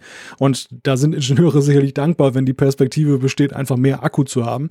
Ich glaube aber auch, dass bei Apple die Ansicht gereift ist, dass der Wettbewerb nicht auf die Kompaktheit so schielt. Also damals war es ja so, die ja. Apple Watch ist angetreten gegen diese ganzen Dickschiffe, die damals am Markt waren und es wirkte irgendwie befreiend, dass es jetzt irgendwie kleiner wurde und alle gingen davon aus, dass der Wettbewerb sich jetzt darum duellieren wird, wer baut die kleinste und schmalste Watch. Und diese Befürchtung ist ja nicht ist ja nicht eingetreten, sondern ganz im Gegenteil. Nein. Es ist ja so, dass Apple da so ein bisschen isoliert geblieben ist mit, die, mit dieser Haltung, während alle anderen einfach ihre klobigen Dinger weitergebaut haben. Und Punkt zwei, die klobigen Dinger haben sie jetzt auch nicht wirklich riesige Marktanteile für auf sich vereinen können. Also Apple kann so ziemlich alleine schalten und walten, was so das Trendsetzen im Smartwatch-Bereich angeht. Ihre größten Konkurrenten sind einfalls diese Fitness-Dinger, aber eben nicht ja. jetzt irgendwie aus dem Android-Lager irgendwelche Geräte, zumindest nach meinem Empfinden. Korrigiere mich, wenn ich das falsch sehe. Ja, das ist so. Nee, da hast du absolut recht. Also ich meine, Apple hat ja nicht umsonst diesen ganzen Markt im Sturm erobert. Und das liegt auch, wie ich jetzt gerade erfahren musste, auf die harte Tour natürlich daran, wie schlecht die Konkurrenz ist, muss man auch ganz klar sagen. Oder wie weit voraus Apple ist. Man kann es ja von beiden Seiten beleuchten, aber äh, es liegt eben auch daran, dass sie wirklich ein cleveres Gesamtpaket geschnürt haben und ja auch, ich meine, sie waren ja die ersten in diesem Smartwatch Fitness Dingsbums Bereich, die ja auch zwei Größen angeboten haben. Ich meine, Smartwatches gab es lange vor der Apple Watch, aber die gab es immer nur in einer Größe. Und dann kam Apple und gesagt, guck, wir haben hier die schnuggelige kleine 38er, wir haben hier die normale 42er. Und gut ist, also das ist ja was, was sie dann auch gebracht haben, wo dann zumindest Samsung mal nachgezogen hat, auch mit zwei. Ähm, also das ist schon ganz spannend und das zumindest wollen sie ja gleich behalten. Also es ist ja nicht so, dass die Apple Watch 4 quasi dann nur noch in einer Größe kommt, sondern zwei Größen gibt's weiterhin, nur einfach ein bisschen größer. Ja, ich denke, sie sind auch ganz gut damit gefahren, dass sie zwei Größen anbieten, denn es ist ja tatsächlich so, dass ja gewisse anatomische Unterschiede da sind zwischen den Menschen und dass, dass äh, es eben Sinn macht, denen auch Rechnung zu tragen, weil auch wenn das mit der Fashion-Geschichte nicht ganz aufgegangen ist, so ganz äh, schiefgelaufen ist es ja auch nicht. Also es ist ja doch so, dass Nein. ja gerade Apple da auch sehr erfolgreich ist, eben weiterhin mit Watch-Armbändern und dass sie immer wieder auch neue Kollektionen aufsetzen zum Frühjahr, zum Sommer, zum Winter.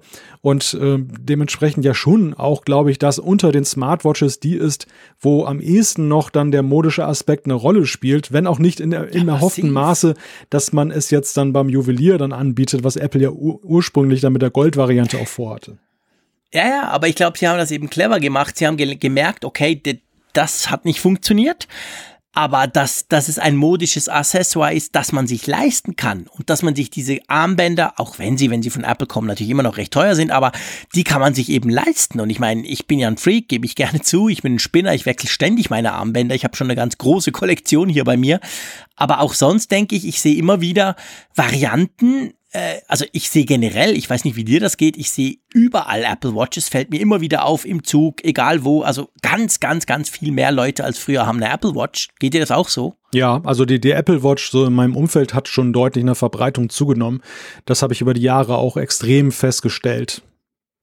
Ja, und dazu kommt, mir fällt eben oft auch auf, dass Leute Armbänder tragen oder kombinieren, die man nicht einfach so, das ist nicht die Out-of-the-Box-Version jetzt quasi XYZ, sondern da haben die sich Armbänder gekauft, mhm. vielleicht sogar von Third Parties oder so, das fällt mir auf und ich denke schon, da hat Apple definitiv einen Nerv getroffen. Darf ich übrigens einen kleinen Pflegetipp loswerden zum Thema Apple Watch Armbänder? Oh, gern. Und zwar, ich habe ja, ich bin ja ein großer Freund dieser Nylon-Armbänder, die ich so mhm. als wunderbaren Kompromiss empfinde dass es eben nicht so ein Plastikarmband ist, was gerade jetzt hier mhm. bei der Hitze dann ja doch schon durchaus etwas unangenehm ja. sein kann. Und auf der anderen Seite eben jetzt nicht gleich Leder oder irgendwas ganz Hochwertiges. Und ich finde die einfach auch extrem schick von den Kollektionen, die Apple hat. Ja. Leider haben sie den kleinen Nachteil, gerade so im Sommer merkt man es dann doch recht deutlich, dass sie dann na, sich verfärben durchaus. Also dass sie dann irgendwie ja, nicht so schön aussehen. Und ich habe lange darüber nachgedacht, was machst du mit diesen Watch-Armbändern? Also ständig neue kaufen ist ja auch nicht so die beste Option. Man will sie ja weiter nutzen. Und ich habe es dann mit Handbädern probiert. Das hat aber nur mäßigen ja. Erfolg gezeigt. Und irgendwann hat mir irgendjemand mal einen Tipp gegeben, hat gesagt, besorg dir ein Wäschenetz und pack sie einfach ganz normal in die Waschmaschine bei 30 Grad. Da kommt was Gutes bei raus. Und ich habe lange mit mir gerungen, ob ich es mache, weil ich natürlich Sorge hatte, dass so ein 50-Euro-Band dann hinüber ist. Hab's dann aber so genau. mit dem ausprobiert, von dem ich dachte, naja, meine Güte, das ist sowieso nicht dein Lieblingsband. Und das funktioniert fantastisch gut. Also ich habe jetzt gerade eine ganze Ladung Ach, cool, Apple Watch-Armbänder gewaschen. Jetzt musstest du dir eine 38er Uhr kaufen, weil die alle eingegangen Nein, sind. beileibe nicht. Genau, das war auch meine Angst, oder? dass, dass die gar keine Farbe mehr haben und weiß sind. Genau. Nein, also das, das funktioniert wirklich wunderbar. Spannend. Und ähm, das ist so ein kleiner Pflegetipp. Vielleicht habt ihr Ja, Hörer mal auch noch. Tipps dann dazu oder sagt, der Malte redet Quatsch, ich äh, habe das probiert und es ist doch schief gelaufen. Interessiert mich natürlich auch, aber in meinem Falle ist es ein paar Mal erprobt worden. Ich bin ganz zufrieden damit. Ja, genau, überhaupt generell Tipps, äh, was für Arm, Apple Watch Armbänder ihr nutzt, vielleicht auch Third Parties, nicht nur von Apple selber. Das würde mich sehr interessieren auch. Ähm, dürft ihr uns sehr, sehr gerne schicken. Können wir auch gerne mal dann wieder im Apfelfunk drüber sprechen. Übrigens noch ein letzter kleiner Pro-Tipp. Ich finde die Plastikarmbänder, sorry, Kunststoff oder Polyethylen oder wie auch immer, auf jeden Fall die, die Plastikarmbänder von Apple finde ich eigentlich super, aber du hast recht, man schwitzt doch, vor allem jetzt im Sommer schwer, schwer drunter. Praktischer sind dann die, die, die Sportarmbänder, also die, die für die Sportwatch, die man ja inzwischen auch einzeln kaufen kann, weil die sind gelocht. Das sind immer die, die ich im Sommer trage, mit denen kann man auch praktisch schwimmen gehen oder ins, ins Freibad gehen oder so. Und da ist man, also ich zumindest schwitze viel weniger drunter, weil die natürlich ganz viel Löcher haben, viel mehr als die normalen Plastikarmbänder. Mhm. Ja, ist naheliegend, das, das ähm, ist gut. Ja, logisch eigentlich, genau. Aber das finde ich ganz praktisch, habe ich ein paar von denen. Und man sieht natürlich auch wahnsinnig sportlich aus, wenn man damit durch die, durchs Freibad rennt. Mehr Schein als sein, oder wie war das noch? Ja, definitiv. Hast du völlig recht. So, lass uns schnell, bevor wir uns hier outen, lass uns schnell zu Fuchsia kommen. Genau. Was zum Geier ist denn das? Du hast vorhin schon gesagt, keine Pflanze. Aber eigentlich schon ein Pflänzchen, noch ein ganz zartes Ein ganz Pflänzchen. zartes Pflänzchen, was erst noch gegossen werden und gedüngt werden will von Google. ja, Fuchsia ist ein Betriebssystem, das gibt es sogar schon länger. Ich habe bei Wikipedia mal geguckt, also der Name ist nicht neu und das System ist auch nicht neu, aber es äh, ranken sich jetzt Medienberichte darum, dass, dass Google da Größeres mit vorhat und zwar dahingehend, dass sie eine Plattform für alles Mögliche schaffen wollen. Also sie wollen weg von Android auf lange Sicht weil Android eben gewisse Limitierungen hat, vor allem auch diese Übertragbarkeit auf andere Geräteklassen, wie zum Beispiel smarte Lautsprecher. Damit soll es eigentlich losgehen. Fuchsia soll ein Betriebssystem werden, was laut einem Bloomberg-Bericht zuerst auf smarten Lautsprechern kommen soll, soll dann auf weitere Gadgets rübergehen und mittelfristig dann auch mal auf Smartphones kommen soll den Vorteil haben, dass es von vornherein dahingehend konzipiert wird, dass es dann in Sachen Sicherheitsupdates dann besser unterwegs ist, dass es Sprachsteuerung besser unterstützt. Also man kann ja eigentlich sagen, wir haben jetzt das Jahr 2018. Mit dem iPhone 2007 ging das ja so wirklich los mit den Smartphones. Android ist, glaube ich, sogar ein bisschen älter noch, aber äh, ist auch erst so richtig in Fahrt gekommen, dann damals in dieser iPhone-Bewegung. Zehn Jahre danach entsprechen eigentlich die mobilen Betriebssysteme noch den heutigen Anforderungen. Äh, ich finde erstaunlicherweise eigentlich schon, und ihr wisst, ich bin ja hier der Meckerfritze aus der Schweiz. Ich habe ja immer was zu meckern eigentlich, aber gut, die Frage ist natürlich, was sind denn die Anforderungen und wo, wo, wo gehen die hin? Es ist ja auch so, dass sich die, die smarten Betriebssysteme für Smartphones ja auch ständig weiterentwickeln. Vergleich mal iOS 12 mit iOS 3 oder so. Da ist ja viel gegangen. Aber spannend ist natürlich bei Fuchsia vor allem der Ansatz, finde ich, dass von Anfang an quasi Multiplattform, also dass es von Anfang an gedacht ist für Tablets, für Laptops, also für Chrome OS quasi von Google und natürlich für Smartphones. Also nicht wie Android, das ganz lange nur für, für Smartphones und dann hat man es auf Tablet geklatscht mit mäßigem, ich will sogar sagen, mit gar keinem Erfolg. Das ist ein totaler Mist, ein Android-Tablet. Da tut man sich keinen Gefallen.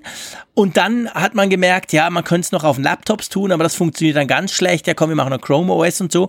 Also Fuchsia ist ja so angelegt, so im Sinn von eigentlich egal, was für ein Gerät du nutzt in Zukunft. Du hast dein Betriebssystem, du kennst das.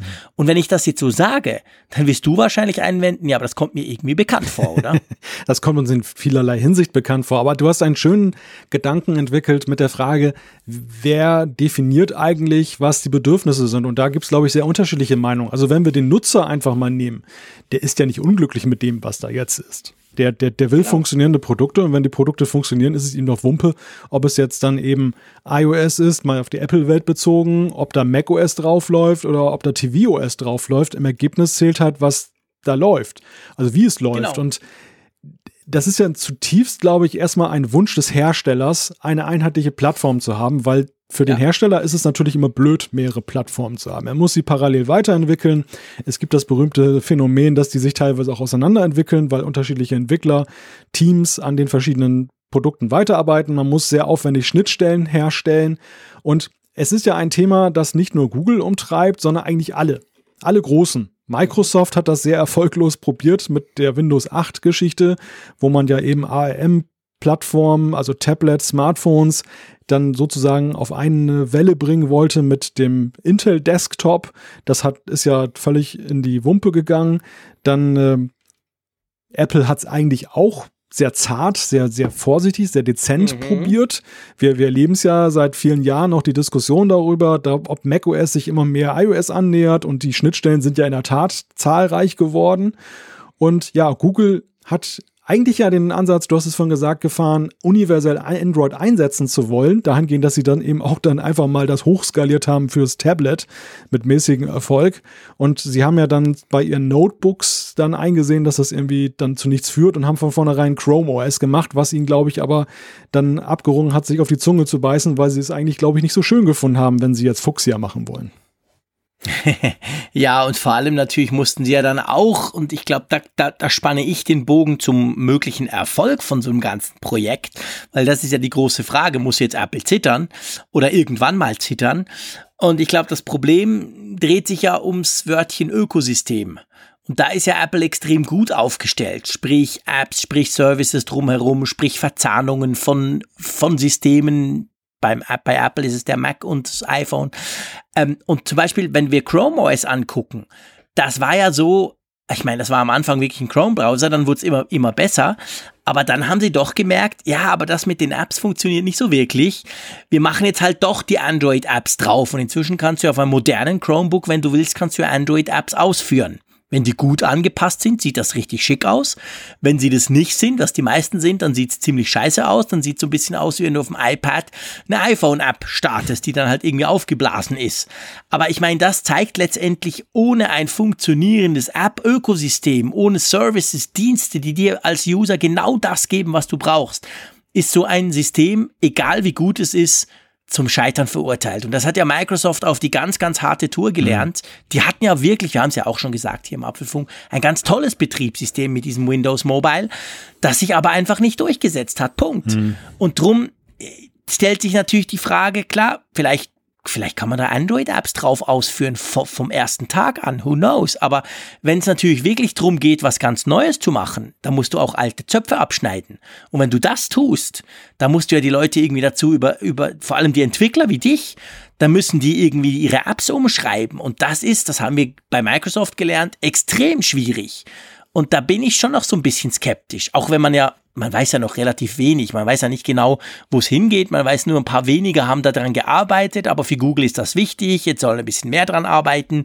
Man rechnet vier, fünf Jahre, also es ist ein riesen Zeithorizont im digitalen Bereich. Also das ist ja alles noch nicht so ganz spruchreif, aber ich sehe da schon ein paar Gefahren, oder?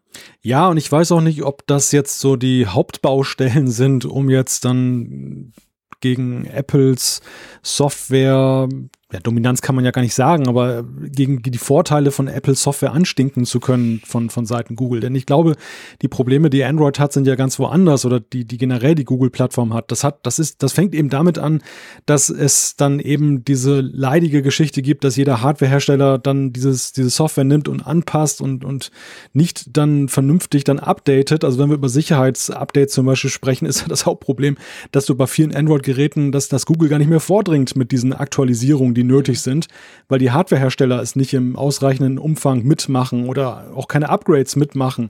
Und das, ja. das sind so Themen, finde ich, die pressieren doch aus Nutzersicht viel mehr und äh, machen iOS dann erfreulicher aus, also in der Frage, für welches System entscheide ich mich jetzt. Und ein zweiter Punkt aus meiner Sicht ist, und das, ist ein Dilemma, aus dem kommt Google, glaube ich, gar nicht heraus. Android hat nach meinem Gefühl zwei Arten, zwei große Nutzergruppen, was die Frage geht, warum entscheide ich mich für Android? Die eine ist, dass die wirklich sagen, ich will nicht dieses geschlossene Ecosystem haben, ich will mehr einstellen können, mehr machen können, mehr Freiheiten haben, gegenüber zum Beispiel dem, was Apple meint, was richtig ist, und sind aus technischen Gründen bei Android. Das sind viele Geeks. Und auf der anderen Seite ja. hast du die Leute, die einfach nur auf Android setzen, weil sie sagen, es ist halt billiger. Ich will nicht so ein teures äh, Phone kaufen mit der Software, ja. sondern ich will einfach dann auch ein potentes Phone haben mit, günstig, mit einem günstigen Gesamtpaket. Und die, die günstig wollen, die glaube ich nicht wenige sind, die würden sicherlich auch gerne die Vorteile der Einfachheit des iOS-Systems haben gegenüber Android jetzt. Und das würde aber wiederum dann die Geeks verschrecken, wenn man in die, wenn man das Pendel in die Richtung schwingt. Und das ist so das Dilemma, in dem Android, glaube ich, mehr steckt als eben Apple mit der relativ simplen Haltung. Ja, das, ja, das stimmt natürlich. Also ich meine, Apple ist halt einfach teuer, Punkt. Darum musst du, musst du nicht versuchen, das Betriebssystem iOS an irgendwelche ganz lahme Hardware anzupassen. Ähm, auf der anderen Seite könnte man natürlich auch sagen, okay, die Probleme, die du jetzt geschildert hast, die da sind, die zum Teil ja auch gravierend sind, gerade die, die, die Versorgung mit Updates, was ja in der heutigen Zeit halt leider, muss man ja auch sagen, extrem wichtig geworden ist. Ich meine, seien wir ehrlich, vor acht Jahren war das scheißegal, wenn ein Betriebssystem dreijährig ist. Aber heute ist es halt so, da gibt es so viele Sicherheitslücken, die eben auch ausgenutzt werden. Da, da musst du eigentlich aktuell bleiben können, sonst musst du irgendwann mal dein Smartphone in die Tonne treten. Und all die Probleme, die du geschildert hast, vielleicht ist ja Fuchs ja quasi der Befreiungsschlag, dass, dass Google einfach gesagt hat, hey, also ich, ich, ich habe letztens, ich weiß nicht mehr, ob es The Verge war oder irgendein anderes großes amerikanische Publikation, habe ich gelesen, da hat einer geschrieben, Android ist tot. Mhm. Und zwar nicht im Sinn von Marktanteil, überhaupt nicht, sondern im Sinn von Entwicklung, Strategie, wo es hingegangen ist. Das kann so nicht weitergehen quasi. Das Ding muss man jetzt eigentlich irgendwann mal einfach zack, Schnitt machen, neu anfangen. Und vielleicht ist ja Fuchs ja genau das oder plant Google mit Fuchs ja genau das. Jetzt hast du eine schöne Brücke geschlagen zu dem Anfangsgedanke mit der Frage, ist das mobile Betriebssystem, und ich sage jetzt das mobile Betriebssystem, ich sage jetzt nicht alle, ist das noch zeitgemäß? Und ich glaube ja, das, das könnte genau die Fragestellung sein, die Google bewegt, zu sagen, mit Fuchsia machen wir jetzt Tabula Rasa. Denn es hat ja mehrere Versuche von Google gegeben, Android eben mit seinen systematischen Schwächen zu reformieren. Sie haben versucht, mhm. dann die, die Hersteller dazu zu bringen, häufiger zu updaten, nicht mehr diese Anpassungen vorzunehmen, die ja auch dann eben Zeit kosten, weil jedes Mal das erstmal dann in die Entwicklungsabteilung von Samsung, LG oder sonst wem erstmal geht, bevor es dann weitergegeben wird. Und all das hat ja am Ende kaum bis wenig gefruchtet. Es hat die, die, die Ausgangssituation, dass Android eben bei der Update-Geschichte schlechter dasteht als iOS, hat sich nicht signifikant verändert und Apple reitet jedes ja. Jahr auf jeder Keynote erneut darauf herum, wenn sie eben ihre Charts zeigen, wie, genau. wie viel Prozent jetzt schon iOS 11 dann demnächst iOS 12 installiert haben und wie wenige das aktuelle Android-Betriebssystem haben. Und ich glaube, sie kommen aus dem Ding nicht raus, weil es ein systematisches Problem ist. Und Fuchsia könnte in der Tat dann vordergründig jetzt andere Probleme lösen, aber im Hintergrund weil man das einfach systematisch anders geht, dann dieses, diese Kernprobleme lösen, die wirklich bei den Anwendern pressieren. Ja, weißt du, was ja eigentlich das, das, das Merkwürdige ist oder das Krasse ist? Wenn du die User fragst, die hätten eigentlich am liebsten alles Stock Android. Du wirst praktisch keinen finden, der sagt, hey, die Google Experience UI, die, äh, Quatsch, die Samsung Experience UI auf dem Galaxy S9, die ist großer Hammer. Sondern wenn sie könnten, würden sie am liebsten eigentlich das, das, das unangepasste Original von Google haben. Und witzigerweise, dieses Konzept, das funktioniert im Moment extrem gut bei den günstigen Geräten. Nokia macht's vor. Deren ihre Smartphones haben ja dieses Android One. Das Android One ist genau die Idee, das ist eigentlich ein Original-Stock Android ohne irgendwelche Anpassungen. Da kriegst du aber auch super schnell Updates direkt von Google. Und viele, also einige günstige Hersteller, günstiger, sagen wir mal Mittelklasse, jetzt nicht, nicht das 90 Euro Aldi Smartphone, schon ein bisschen teurer, aber auch nicht irgendwie 700 Euro für, für ein ganz teures Premium-Teil. Die haben das jetzt und da funktioniert das extrem gut. Aber Google hätte natürlich gerne, auch weil es natürlich um die Marke geht und ich meine, seien wir ehrlich, Prestige hast du mit diesen teuren Premium-Geräten, die hätten gern, dass das dort funktioniert und dort funktioniert es genau nicht. Also, also salopper, äh, komischerweise muss man sagen, der, der 900 Euro für ein Smartphone im Android-Bereich ausgibt, kriegt weniger schnell Updates als der, der für sich für, für sich für 300 Euro Nokia kauft. Und das zeigt mhm. halt schon, da geht einiges schief im Moment bei Android. Das stimmt. Ja, schon. aber selbst in, in der Stock-Android-Sparte, ich habe jetzt zum Beispiel hier Gigaset-Smartphones mit Android liegen und die, die setzen auf Stock-Android, was erstmal sehr erfreulich ist. Aber die haben zum Beispiel dann auch nicht geregelt gekriegt, ihr Versprechen einzuhalten aus dem letzten Jahr, dass sie dann eben dann die neueste Android-Version als Upgrade im Frühjahr dieses Jahres bringen, die ja wohlgemerkt ja schon jetzt dann auch schon wieder fast ein Jahr alt ist. Das ja, haben sie nach hinten verschoben, weil sie irgendwelche Probleme haben, äh, sagten sie, dass da irgendwelche Treiber eingepflegt werden müssen, die die Hardware ansprechen. Und die hätten sie von ihrem Zulieferanten jetzt noch nicht aktualisiert bekommen, damit sie dann eben dieses Upgrade anbieten können. Ja, aber das ist natürlich Mist, weil das, was ist denn das im Vergleich jetzt zu Apple, die, die dann eben dann wirklich jährlich die Dinger raushauen und wenn jetzt im September dann der Hammer fällt in der Beta, dann hast du eben iOS 12 für vier, fünf zurückliegende Gerätegenerationen und bei Android ist das so, ja, es gibt einen Release-Tag, aber dann plus X äh, muss ich warten als Nutzer, bis ich das bekomme. Und in der Zwischenzeit gibt es dann schon längst wieder die nächste Android-Version, das nächste große Upgrade, was mich reizen würde. Ja, und das, das würde mich jetzt einfach verrückt machen. Das ist auch einer der Gründe, warum ich mich bei iOS so wohlfühle. Ja, ja klar, das ist definitiv so. Und wenn du das eben willst, musst du dir tatsächlich ein teures Pixel kaufen direkt von Google. Da ist das auch so. Da ist es wie bei Apple eigentlich mit den Updates. Aber das zeigt halt schon, ich denke, dieses Problem, da bin ich eben recht pessimistisch. Ich glaube nicht, dass sich das im Android-Bereich auch durch ein neues Betriebssystem lösen lassen wird können. Ganz einfach aus dem Grund, die Hersteller, die wollen eigentlich Hardware verkaufen. Denen ist die Software scheißegal. Sagen wir es doch mal ehrlich. Apple ist da die große Ausnahme, weil Apple immer versucht, eine perfekte Experience, eine perfekte Erfahrung für den Benutzer hinzukriegen und Apple hat von Anfang an begriffen, dass in der DNA von Apple drin Software und Hardware müssen zusammenspielen, müssen auch aus dem gleichen Haus kommen. Und das ist natürlich schon mal ein Problem per se. 90 Prozent von Android, welches auf dem Samsung-Smartphone läuft, kommt halt von Google und nicht von Samsung. Also dieses Problem, denke ich, wird wahrscheinlich auch Fuchsia nicht lösen können. Hm. Ja, das ist richtig. Also ich gebe dir erstmal recht, vor allem was Apple angeht.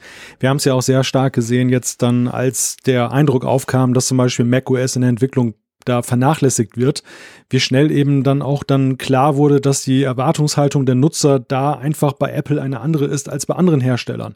Dass da ja. wirklich erwartet wird, dass sie nicht den Fuß vom Gas lassen und sie haben ja nachjustiert ja und ähm, das hat die Zufriedenheit wieder erhöht bei den, bei den Nutzern, aber das zeigt eben dann diese Sonderstellung Apples gegenüber anderen Herstellern, die, wie du ja zu Recht sagst, dann ähm, Software als Vehikel ansehen, also als Mittel zum Zweck, um eben die Hardware genau. zu verkaufen und nicht wirklich eine Liebe haben zur Software. Wir haben wir ja, haben es genau. ja auch gesehen, selbst Samsung, ich meine, die die ja nun wirklich Aushängeschild sind, was jetzt dann die den Marktanteil angeht bei Android Geräten, aber wie halbherzig war denn das teilweise, was die da an Software dann gebracht haben? Ist es immer und noch. jetzt jetzt es dauert ewig. Wenn du dagegen jetzt siehst, die Memojis dann so ein, ein Kernfeature der der Software sieht dann schon ganz anders aus dann bei Apple. Ja, ja, genau. Nee, ist genau der Punkt. Also da ist es wirklich schwierig, denke ich. Und das wird es wahrscheinlich auch bleiben. Ähm, lass uns mal zu einem anderen Thema kommen, was dann wieder mehr direkt auf Apple einzahlen könnte. Ha, zahlen ist ein gutes Stichwort. wir müssen vielleicht mehr zahlen in Zukunft, wenn wir uns eine Apple Watch, zum Beispiel eine Apple Watch 4 im Oktober kaufen wollen. Ja, ja, das ist, ähm, dir ist ja das Thema Zoll bekannt. Oh, bitte, jetzt leg nicht noch den Finger in die Wunde, lieber Malte. Du musst übrigens nachher noch dann auflösen, die Geschichte mit dem HomePod und dem Fahrrad. Ich habe dich da vorhin irgendwie abgeschnitten und du hast das gar nicht oh, zu stimmt, Ende erzählt. Stimmt. Viele werden ja, dann sonst dann äh, traurig sein. Dass ja, komm, das machen wir zuerst, bevor wir zum ja, Handelskrieg bitte, kommen. Genau. genau, das ist noch ein HomePod-Teil, sorry für das Hin und Her. Ist ein bisschen heiß bei mir hier in, in Bern. Nee, es ist, der Punkt war der, ich, gestern sollte der per Post kommen ich weiß nicht, wer es war. Wahrscheinlich hatte der Postbote auch ein bisschen heiß. Auf jeden Fall fand ich den allseits beliebten Zettel im Briefkasten. Ich sei nicht da gewesen, obwohl ich den ganzen Tag in der Hängematte im Garten gelegen bin. Also musste ich den bei der Post abholen. Da bin ich, habe ich mich heute Morgen aufs Fahrrad geschwungen, bin hingeradelt mit dem Rucksack. Dachte, ist ja alles kein Problem. Der HomePod ist ja klein, sagen ja alle. Er sei ja nicht so groß, wie, wie man gedacht hat. Ja, und dann ist mir aufgefallen, dass die Verpackung riesig ist. Das ging dir vielleicht auch so. Die ist ja deutlich größer als der HomePod. Da ist ziemlich viel Luft und Verpackung und etc.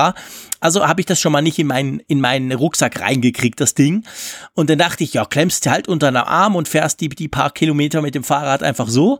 Und da habe ich dann gemerkt, das Ding ist viel schwerer, als ich gedacht hatte. Also noch, noch mal ein Problem. Und ich habe es dann aber doch geschafft und habe es dann irgendwie hinten auf mein Fahrrad draufgeklemmt. Aber hatte ein echt schlechtes Gefühl dabei, weil ich denke, weil das runterfällt, ist dann doch sehr teuer aber es ging alles gut. Aber es wäre mir eben noch fast vom Fahrrad gefallen. Das, das war noch quasi die Auflösung, bis der HomePod dann wirklich bei mir stand, endlich. Erschwerte Bedingungen buchstäblich. Äh, genau, erschwerte Bedingungen, definitiv. Und erschwerte Bedingungen könnte es geben, wenn wir Apple-Produkte kaufen wollen und, und Schuld ist mal wieder der amerikanische. Ich sag jetzt nichts, sonst kommen wieder Tweets, aber einfach der Typ da am Ruder, oder? ja, der sogenannte US-Präsident. Genau. Ja, die neueste Nachricht, die uns gerade jetzt während der Sendung erreicht, ist, dass die EU und die USA da Zugeständnisse sich da wieder gegeben haben im Handelsstreit. Aber das Thema, was wir jetzt diskutieren, berührt eher das Verhältnis der USA zu China, nämlich der Gestalt, dass die sich ja gerade mit Strafzöllen bombardieren gegenseitig und darunter fallen dann eben auch so Produkte wie dann eben smarte Lautsprecher und digitale Uhren und oh Wunder, das trifft ja auch auf die Apple Watch und den HomePod zu. Und da gibt es einen Artikel von Reuters, der eben dann auf mögliche Konsequenzen hinweist, die da eben so aussehen können, dass dann eben dann Strafzölle darauf erhoben werden, wenn diese Produkte, die Apple in China herstellt, dann in die USA bringt und dass es dann natürlich wahrscheinlich nicht so sein wird, dass Apple dann diese Strafzölle selber zahlt, sondern sie dann in Form von Preiserhöhungen an die Verbraucher weitergibt. Dann könnte man natürlich sagen, betrifft ja nur den, den armen Amerikaner selber schuld, wenn man so einen Präsidenten wählt. Aber es ist ja dann auch so im Zuge internationaler Verbindungen und da gibt's ja dann auch wiederum auch dann Hackmack zwischen der EU und USA. Könnte das nicht auch durchschlagen zu uns? Ja, Theoretisch durchaus möglich, genau. Also ich meine, klar, wenn, wenn die USA gegenüber China Zölle verhängt und dann im Umkehrschluss China gegenüber den USA, dann betrifft das zuerst mal Produkte, die der Amerikaner kaufen will. Aber es ist natürlich so, alles, was wir von Apple kaufen in, im Bereich Hardware, wird ja in China produziert. Und das heißt letztendlich, da kann es natürlich dann eben schon auch über die EU irgendwas, wenn die EU zum Beispiel Zölle gegenüber amerikanischen Firmen mal per se einfach ähm, machen muss, weil, weil der Trump eben auch Zölle gegenüber der EU macht und dann sind wir schon eigentlich im Boot. Also es könnte sein, dass Unterhaltungselektronik tatsächlich teurer wird. Man muss dazu sagen, dass die Firmen um die sich im Moment dreht, wo man in diesem Reuters-Artikel vor allem davon gesprochen hat, also Apple, Fitbit, aber auch Sonos, die haben das jetzt noch nicht kommentiert. Man weiß es auch noch nicht so ganz genau. Zumindest EU-technisch, EU und USA scheint es ja heute Abend wieder so eine Art Annäherung zu geben, aber es zeigt einfach eine gewisse Unsicherheit und es könnte durchaus sein, dass die Sachen ein bisschen teurer werden. Ja. Ja, ich meine, Zölle sind einfach Mist, oder? Ja, Zoll, Zoll, Zoll ganz generell ist ein totaler Mist und Zölle sowieso, das ist definitiv so und das haben eigentlich alle begriffen.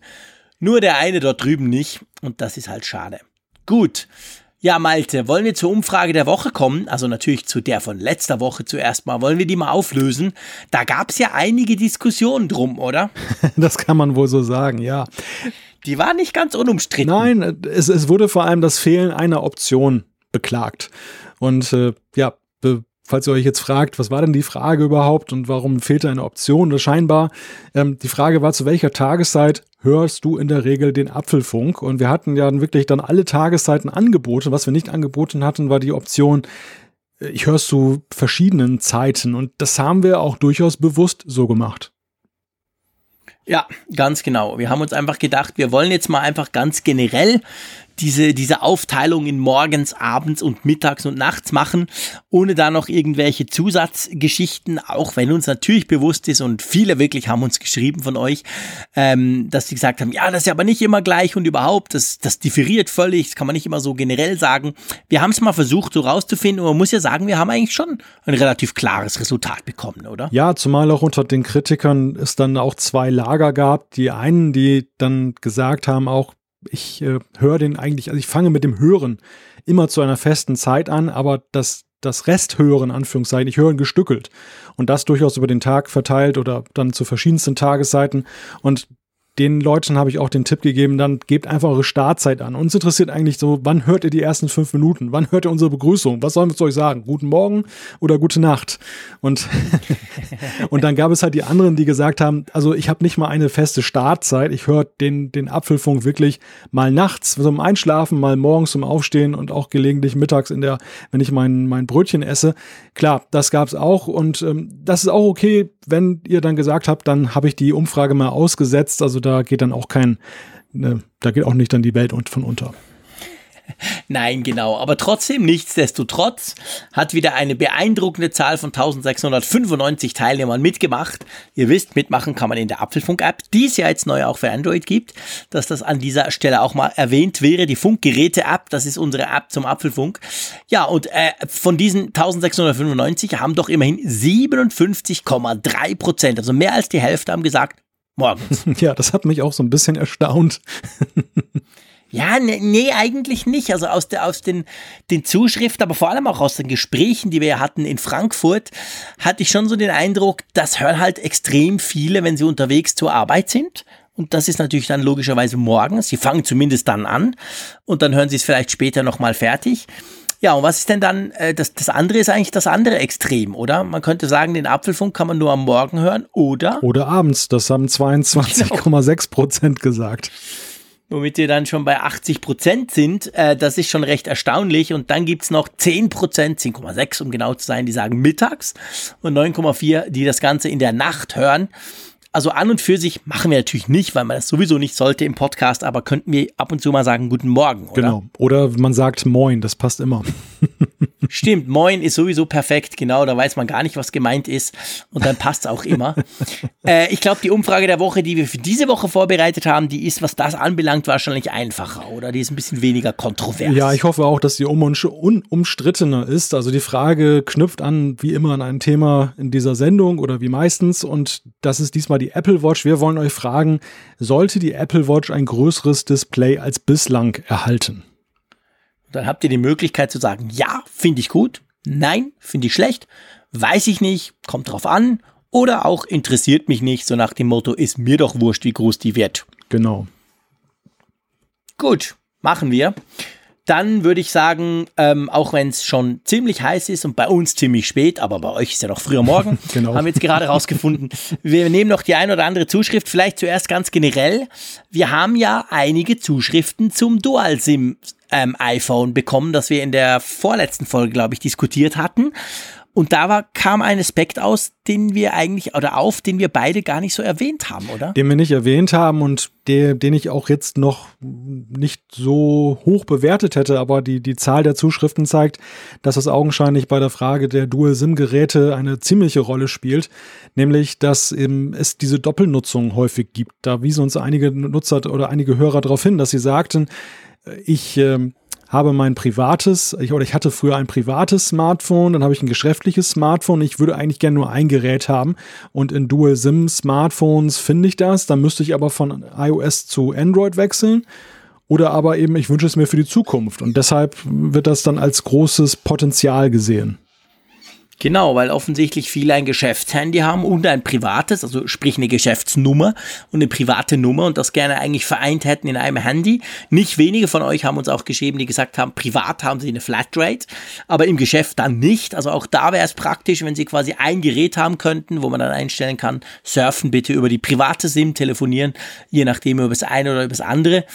Das ist schon ganz spannend. Hast du ein, ein Geschäftshandy oder ein privates Handy? Nein, also ich bin nur mit meinem Privathandy unterwegs, das auch für geschäftliche Zwecke mitgenutzt wird. Ich auch. Aber äh, da gibt es keine Trennung. Ich kenne aber, ich kenne aber schon einige, die eben genau diese Trennung haben. Die Frage, die ich mir nur gestellt habe, ist, würde das dann zugunsten von Apple ausgehen? Das, das würde sehr stark davon abhängen, wer das Handy bereitstellt, habe ich dann ist so meine Antwort gewesen.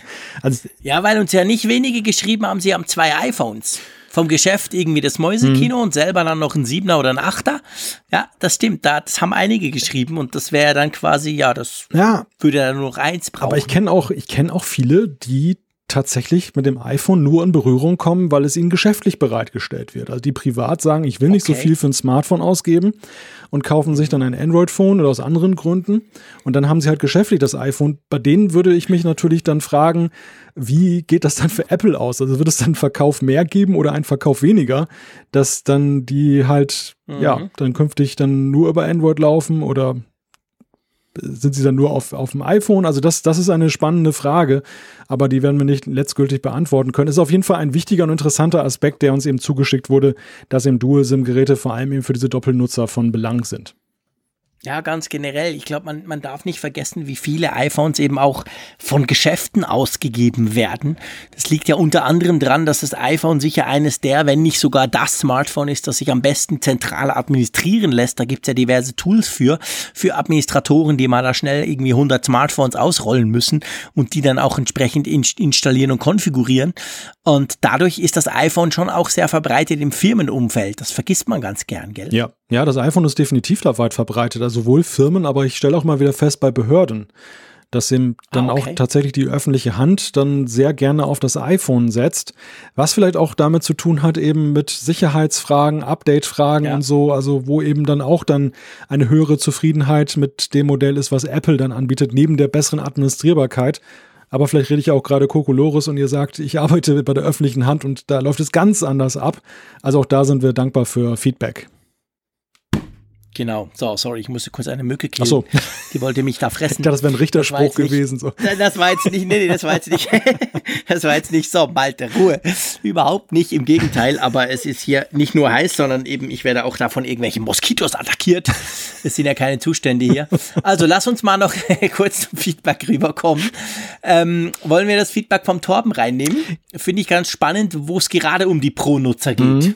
Ich Wir haben ja so ein bisschen ges ge gesprochen von Pro und vor allem vom MacBook Pro und er stellt das Ganze mal so ein bisschen unter eine andere Sicht. Genau, er schreibt, in der letzten Zeit stellt man bei Apple fest, dass die Pro-Nutzer mehr Gehör finden. Leider, so habe ich den Eindruck, kommt der Normalkunde aus dem Mittelstand zu kurz. Ich sehe mit Bedauern, dass die ganzen Produkte immer nur teurer werden. Wann fängt Apple mal an, etwas für die Kunden mit dünnerem Konto zu tun? Oder haben sie dort kein Interesse dran? Wird Apple auf kurz oder lang nur noch was fürs Premium-Segment? Ich bin Apple-Nutzer aus Überzeugung, in Klammern iPhone, Mac und so weiter. Allerdings kommt man als Familienvater über seine Finanz an seine finanziellen Grenzen, stünde eine Neuanschaffung an. Mhm. Ja, ganz ein wichtiger Punkt. Also ich glaube, man muss sagen, ähm, dass zumindest im Moment bei Apple der Fokus im Mac-Bereich ganz klar im Pro-Segment liegt. iMac Pro, jetzt das MacBook Pro. Das waren so die großen Dinge, die dieses Jahr gekommen sind. Äh, Im Umkehrschluss aber, wir haben schon seit gefühlten 358 Jahren keinen Mac Mini mehr gesehen, der aktualisiert wurde. Das MacBook Air ist aber sowas von tot, obwohl man es immer noch kaufen kann. Also im günstigeren Segment gibt's nix. Gleich ist es auch beim iPhone, seien wir ehrlich. Wir haben ganz tolle neue iPhones gesehen vor zehn Monaten, aber kein neues iPhone SE. Das ja das nicht nur das kleinste, aber gleichzeitig eben auch das günstigste iPhone ist bisher. Also, ähm, ja, wie siehst du das? Ja, vergiss nicht das iPad Mini, das, das ist ja auch noch so eine Stimmt. günstige Einstiegsklasse gewesen, auch wenn der Preis sich mittlerweile relativiert hat, weil sie das größere iPad so günstig gemacht haben und Da leistungsfähig. immerhin, muss man sagen. Da haben sie was Da, Günstiges genau, da haben sie es getan, was aber vielleicht auch eben damit zu tun hat, dass ja auch dann die iPad-Verkäufe sich nicht so positiv entwickelt haben wie andere Sparten und da eben dann auch dann wohl diese Not gesehen wurde, dem Einsteiger mehr anzubieten. Und das, das ist vielleicht auch der Grund, warum sie so zögerlich sind, dann bei den anderen Sparten das auch zu tun. Denn die Mac-Verkäufe, ja, die, die laufen ja wenigstens stabil. Also da ist es jetzt nicht, nicht so, dass dann irgendwie riesige Einbrüche sind. Und beim Thema iPhone gibt es gar keine Einbrüche, da gibt es Zuwächse.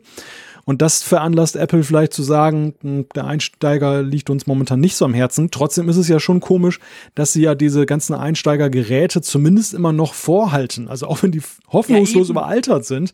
Aber sie, Ja. sie werden ja auch nicht konsequent rausgeworfen, was ja immer noch sie das Hintertürchen offen lässt, dass dann doch noch ein neues iPhone SE kommt, dass doch noch ein neuer Mac Mini kommt oder auch doch noch ein MacBook Air. Und diese Hoffnung, die, die tragen ja auch viele Leute da draußen mit sich herum. Wir kriegen es ja auch mit, also in dem ganzen Feedback, was wir kriegen, immer wieder heißt es, ich setze auf ein neues iPhone SE. Wir hören auch diese, diesen Ruf nach einem günstigen MacBook, egal wie es jetzt genau heißt. All diese Rufe sind da und Apple Ja. ja, gibt uns kein klares Zeichen. Also weder schneiden sie den alten Zopf ab, noch sagen sie, das Ding hat Zukunft.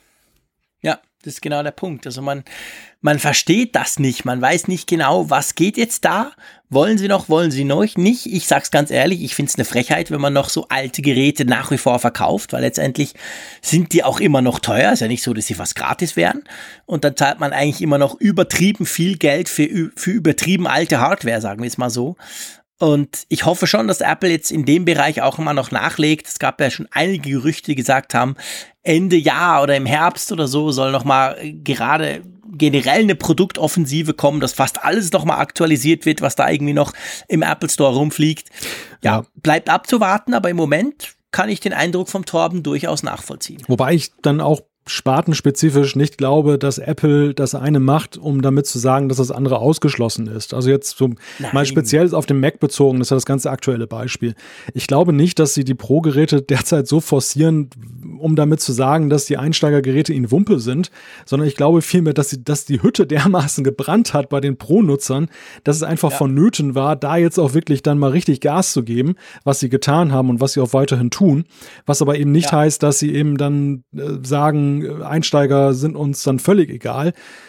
Das sehe ich so ein bisschen anders beim Thema iPhone. Ich glaube, beim Thema iPhone, das, das wird die Weichenstellung sein mit dem SE ich glaube schon, dass sie das sehr in Richtung Premium weiterentwickelt haben und dass sie vielleicht auch da nicht ja. die Notwendigkeit sehen, ein Einstiegs Einstiegsgerät da anzubieten.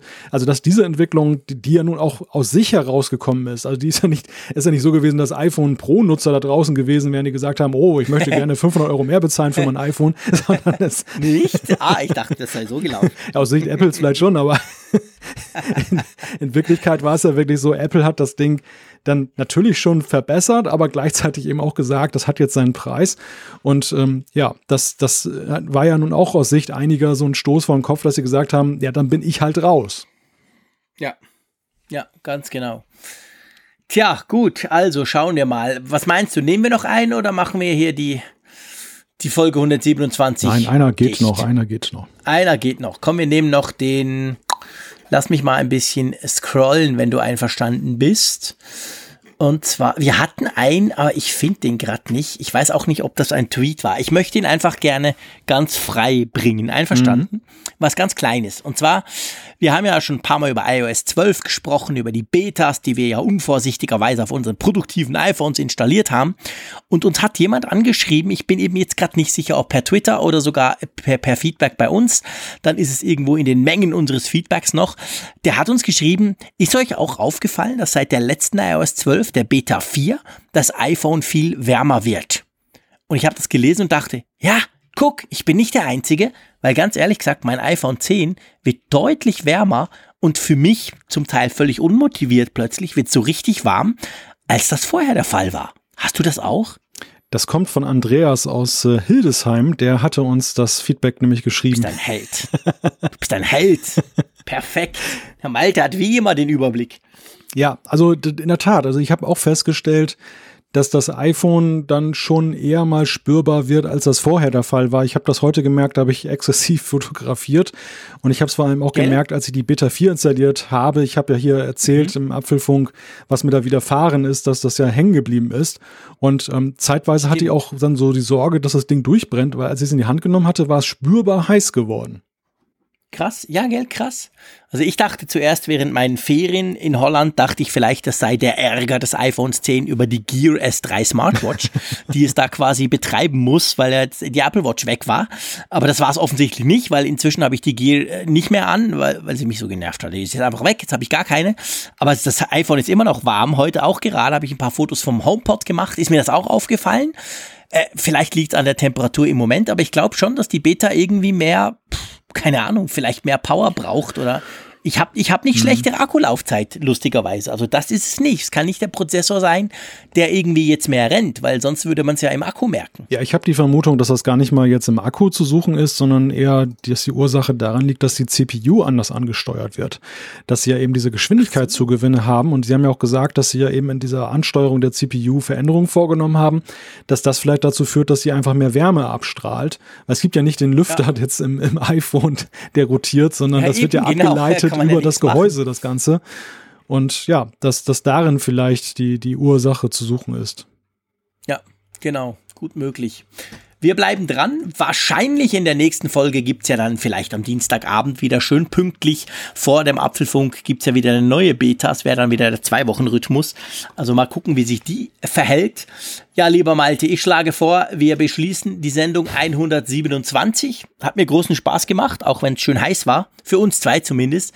Ich hoffe für euch weniger, liebe Hörerinnen und Hörer. Und das Schöne ist eigentlich, ich fühle mich ja total wohl an der Nordsee, aber ehrlich gesagt, ich bin auch froh, wieder zu Hause zu sein. Schon nur darum, weil ich jetzt sagen kann, tschüss aus Bern. Ja, dein Ton klingt auch deutlich besser, wenn du aus der Schweiz zugeschaltet bist, muss ich dir sagen. ja, ein herzliches Dankeschön an alle. Ich möchte aber vielleicht auch noch ein besonderes Dankeschön jetzt am Ende loswerden, und zwar an die Beta-Tester von Funkgerät. Wir haben aktuell Funkgerät 1.4 released und Die haben sehr wertvolles Feedback gegeben. Herzlichen Dank und bis nächste Woche. Alle Folgen im Überblick, Neuigkeiten per Push-Nachricht, Umfragen und die Hörerkarte, dies und mehr in Funkgerät, der App zum Apfelfunk. Kostenlos im App Store.